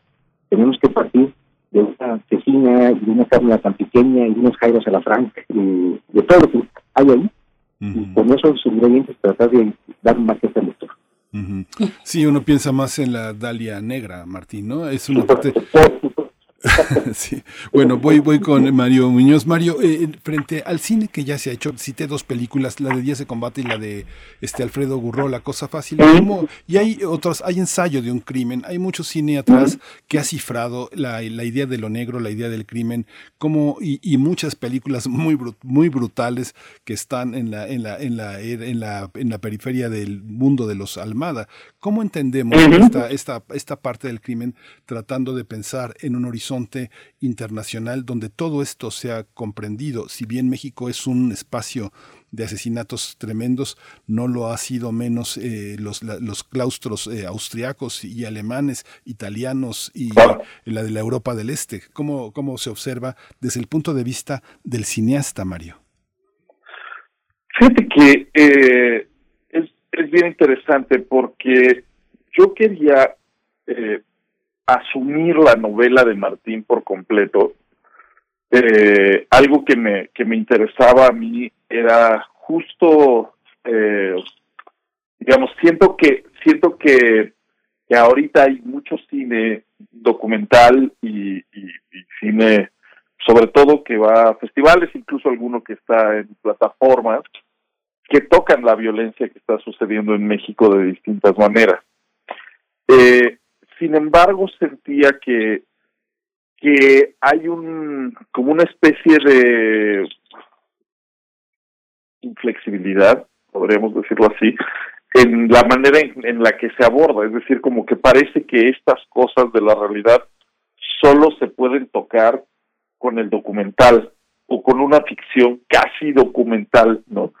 Eh, y que siento que, que, que de alguna manera son son como espacios para, para audiencias muy valientes, que dicen, bueno, pues ok, voy a ver esto que va a ser tremendo y que seguramente me va a, a enseñar un México y una realidad que no quiero, pero pero eh, es necesario verla, ¿no?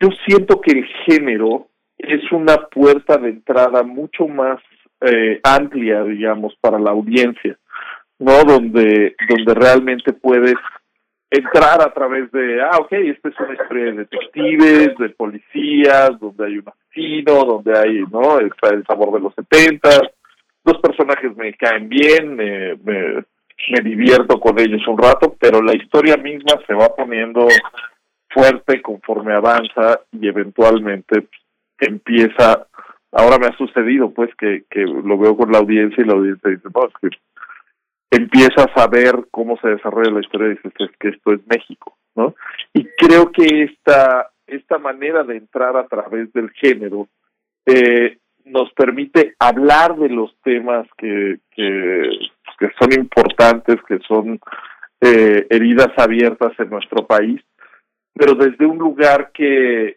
que te permite más siento como una entrada más más eh, más abierta donde te puedes identificar con los personajes donde puedes crear empatía donde donde si incluso donde si no quieres darle una lectura profunda y solamente te quieres quedar con la parte de entretenimiento de ver una película de detectives eh, también la película y el género de algún modo te cumple, ¿no? Entonces, eh, nada, a mí me, me parece que Martín ha agarrado en su novela un hilo que a él le, le, movía mucho, ¿no? Que es este tema de, de Tampico en su infancia y el caso de este asesino. Y, y lo que sucede es que aun cuando creas una narrativa tan ricamente imaginada como ese libro de Martín, cuando tocas un hilo que tiene una verdad profunda, ¿no? Que tiene que ver con la injusticia del país, cuando sigues el camino de ese hilo, pues empiezan a urdir un montón de temas que, que tienen que ver con nuestra realidad.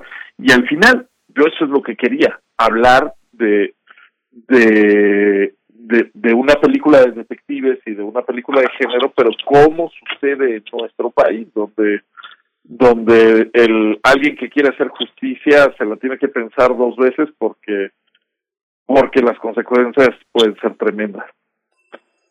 Mario Muñoz, ahora que eh, nos hablabas de esta idea del noir tropical, yo me quedé pensando, y luego de esta lista de autores eh, que estuvieron desfilando en la charla, también pensaba en Hilario Peña, por ejemplo, cuando se trata de un noir tropical, eh, pensaba tal vez también en Luis Humberto Crosswhite, y, y voy contigo, Martín Solares, ya empezamos a...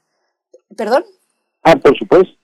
Sí, ya, empezamos a acercarnos al cierre, ya sería pues nuestro último momento de esta charla, pero eh, te pregunto pues cómo dialoga los minutos negros con esa, con esa diversidad, un poco la pregunta que también le lanzaba Miguel Ángel Quemain a Mario, eh, cómo, cómo dialoga con esa diversidad pues en la literatura que, que abunda en nuestro país, que es de una gran, de una gran calidad, eh, ¿cómo lo ves?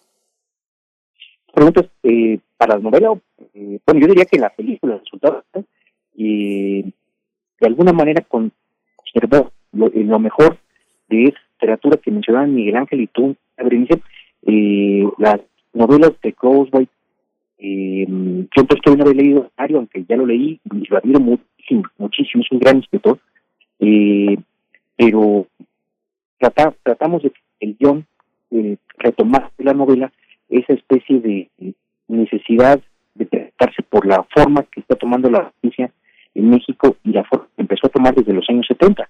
Eh, una de las cosas que tienen en común estos narradores que ustedes han mencionado es que hablan de cómo estamos perdiendo de vista la palabra justicia. Se pronuncia cada vez menos veces, se pronuncia con menos fuerza, o de plano se ha perdido de vista. Así que de eso es de lo que trata un poco la película, es decir, la relación que tenemos con una palabra tan importante y cómo cambia el universo cuando dejamos de usar una de las palabras esenciales de la vida una de las que pide algo eh, de lo mínimo de los pero de eso trata la película y creo que el logro de Mario Muñoz fue hecho una estupenda historia, es como un de Troya.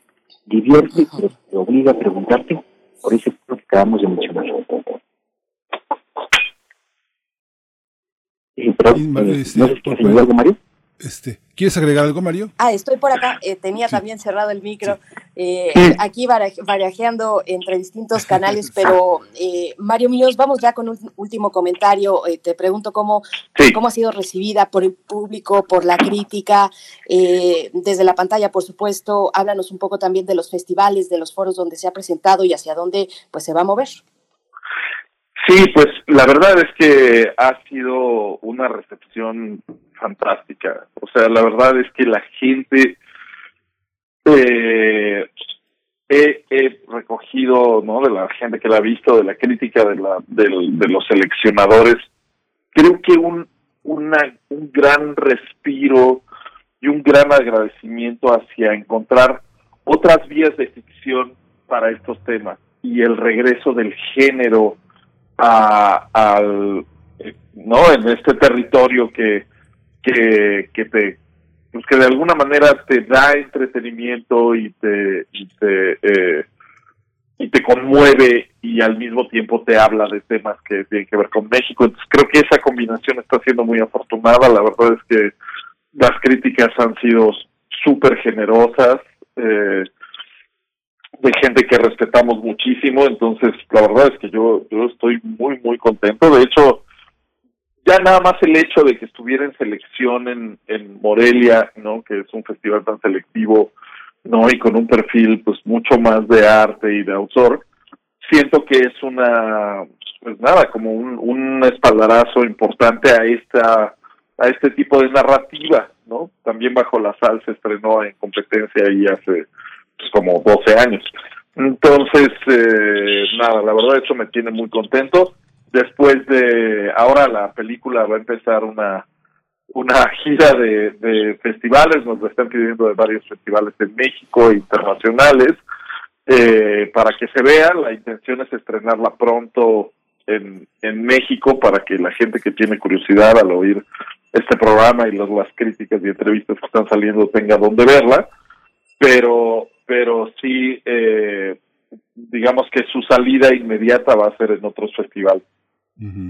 Pues ya me toca, me toca despedirlos. Es eh, un viaje de ida y vuelta. Martín Solares, eh, pues es un gran escritor, un enorme, de una enorme densidad. Es mexicano por fortuna, pero su literatura está colocada en un gran orbe y qué bueno que aclaras de dónde viene la tradición, Martín. Muchas gracias.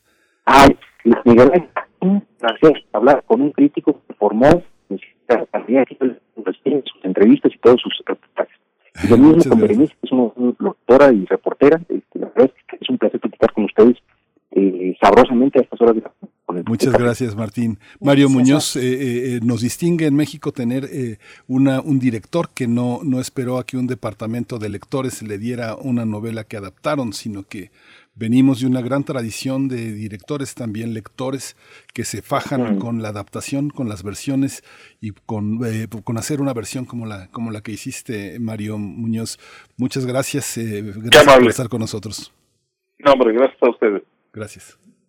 Gracias, hasta pronto. Pues bueno, no se pierdan los minutos negros la novela y la película también, eh, esta oportunidad de acercarse al cine que se hace en México, un cine de mucha calidad y una literatura también. Vamos, vamos a ir con música, Olinka y Jack Fabio a cargo de Oye el Boom Boom.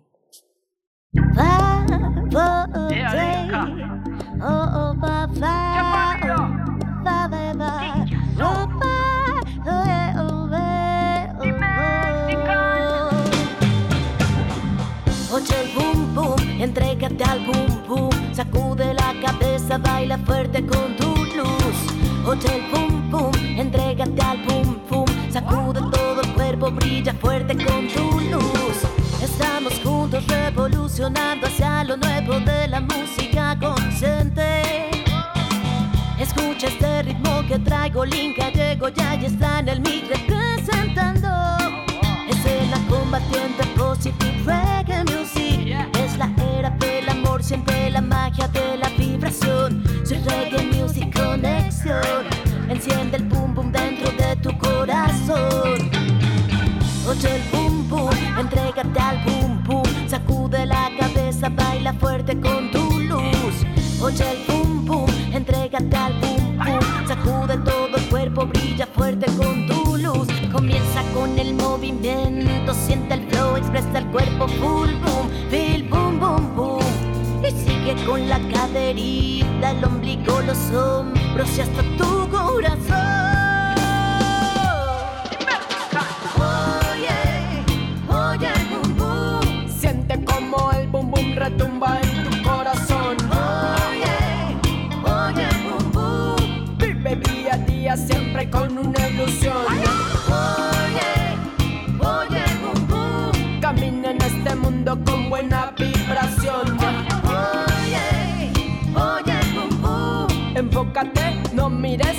Distracción. Oye, oye boom. Hoy en día el mundo está lleno de mucha información, de miedo que te meten sin codificación. La única salida es la paz interior.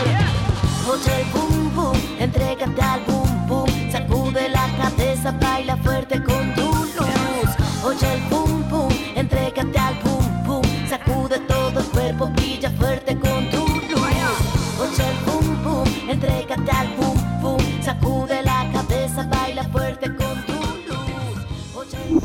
Primer movimiento. Hacemos comunidad con tus postales sonoras. Envíalas a primermovimientounam.gmail.com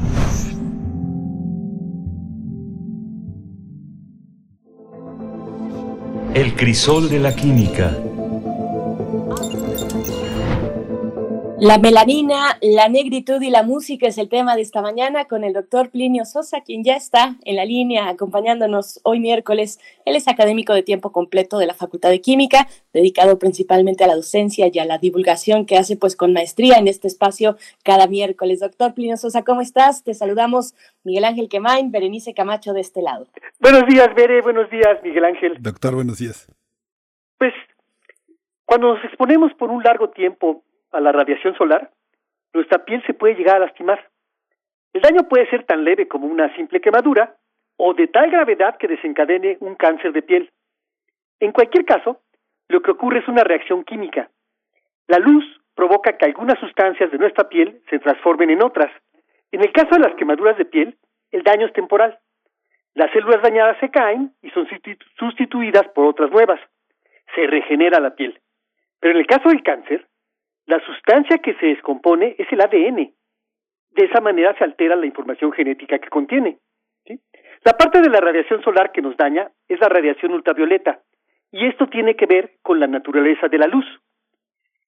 En nuestra vida cotidiana solemos pensar que la luz es solo lo que vemos, ¿no? La que vemos, es decir, solo la luz visible. Pero, desde el punto de vista de la física, el término luz se aplica a cualquier radiación electromagnética las ondas de radio y televisión, las microondas, el infrarrojo, la luz visible, el ultravioleta, los rayos X y finalmente los rayos gamma. Todo eso es luz, todo eso es radiación electromagnética.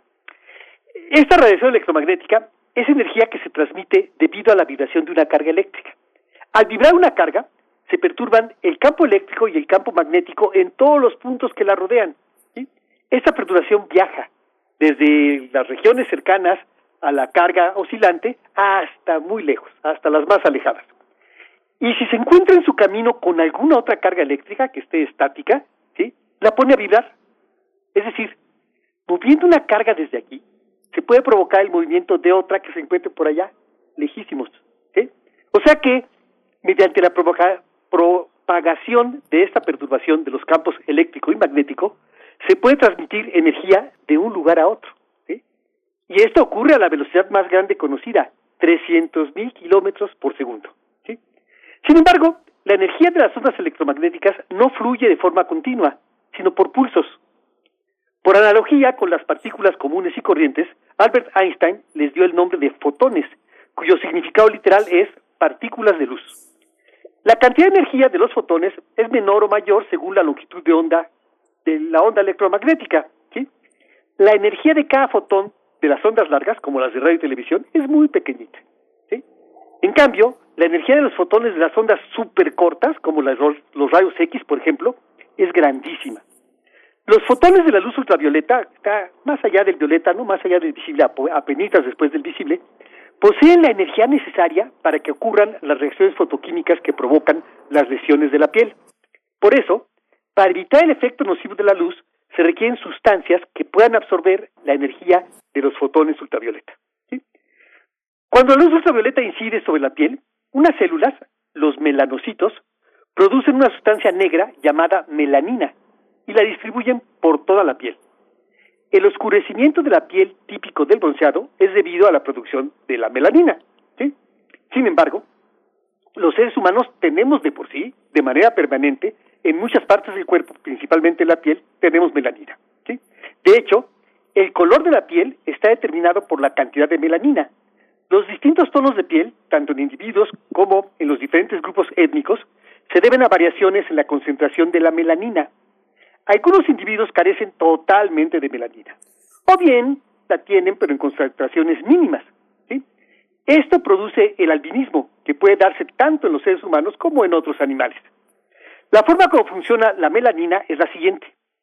Cada molécula absorbe un fotón de luz ultravioleta, uno solo, y en consecuencia pasa de su estado de menor energía a otro, ¿no? Alguno de mayor energía. Luego, a través de una serie de cambios vibracionales, regresa a su estado basal, lo lógico, ¿no? Emitiendo el exceso de energía en forma de calor.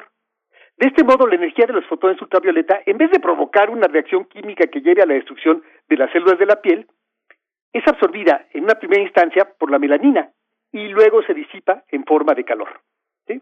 Como siempre, la química ha buscado la manera de imitar a la naturaleza y en ese intento ha encontrado y obtenido diversas sustancias que tienen la misma capacidad de la melanina de absorber la radiación ultravioleta. Son los conocidos protectores solares. Históricamente, la primera sustancia comercial bloqueadora de la radiación solar fue el ácido paraaminobenzoico, PABA con mayúsculas y con B labial, por si lo quieren buscar en el Google. El cual también absorbe fuertemente en la región ultravioleta.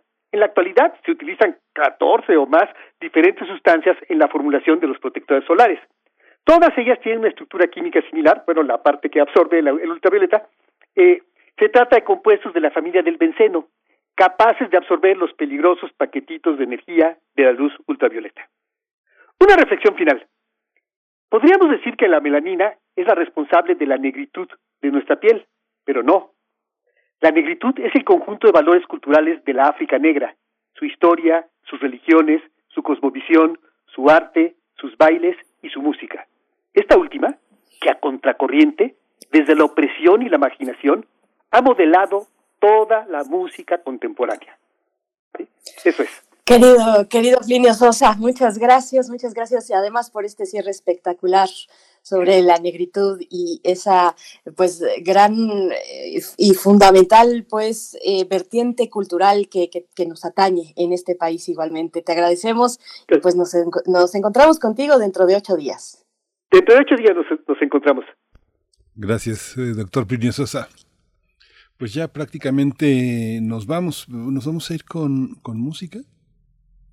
Vamos a ver, sí, creo que sí, creo que nos vamos con música, pero antes también agradecerles a quienes nos están escribiendo en redes sociales. Fíjense que yo tengo por ahí algún problema, no sé si a ustedes les pasa con la aplicación de Twitter, pero cuando trato de ver eh, desde hace un par de días los tweets, eh, sus comentarios más recientes, pues no lo logro, como que me manda a, otras, a otros días, eh, a comentarios anteriores, pero voy a eh, prometo que voy a ajustar eh, ahí las cuestiones de mi cuenta de Twitter para poder leerles pues en tiempo en tiempo real prácticamente que es la idea de este de este espacio y de esta comunicación. Eh, gracias a todos. De todas maneras estoy viendo que por acá está R. Guillermo desde muy temprano Juan Bosco está Mirko Zun igualmente Oscar Isidro Bruno a todos ustedes gracias por escribirnos. Quédense aquí en Radio UNAM y pues ya nos vamos para lo que viene en esta emisora escuchar y escucharnos en unos minutitos. Estará al aire aquí en Radio UNAM.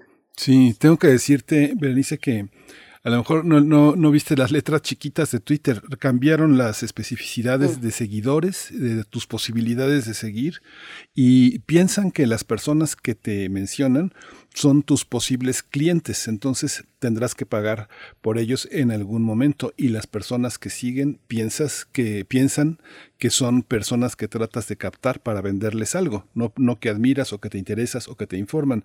Es parte de la es parte de un mercado que está cambiando y que por supuesto no toma en cuenta más que la, información, no toma en cuenta las industrias de la información ni de la libertad de expresión, sino únicamente lo que se comercializa. Es una nueva política. A mí me pasa lo mismo como pasó en algunos territorios de Facebook, en grupos sobre todo, que es parte de sus políticas de quiero más, ¿no? de la voracidad.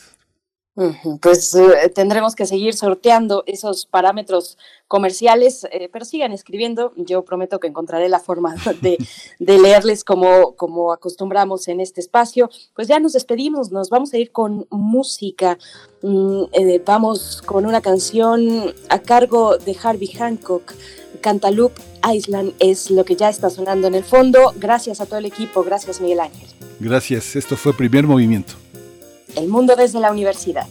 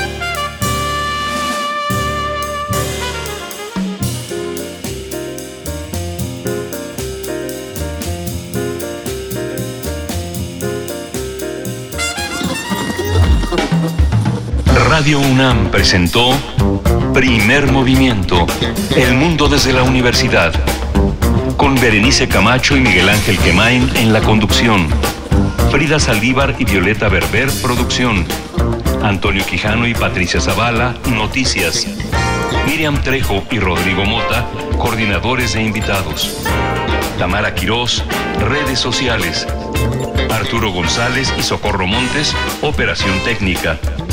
Servicio Social, Lisette Pérez e Iván Chavarría. Locución, Tessa Uribe y Juan Stack. Quédate en sintonía con Radio UNAM.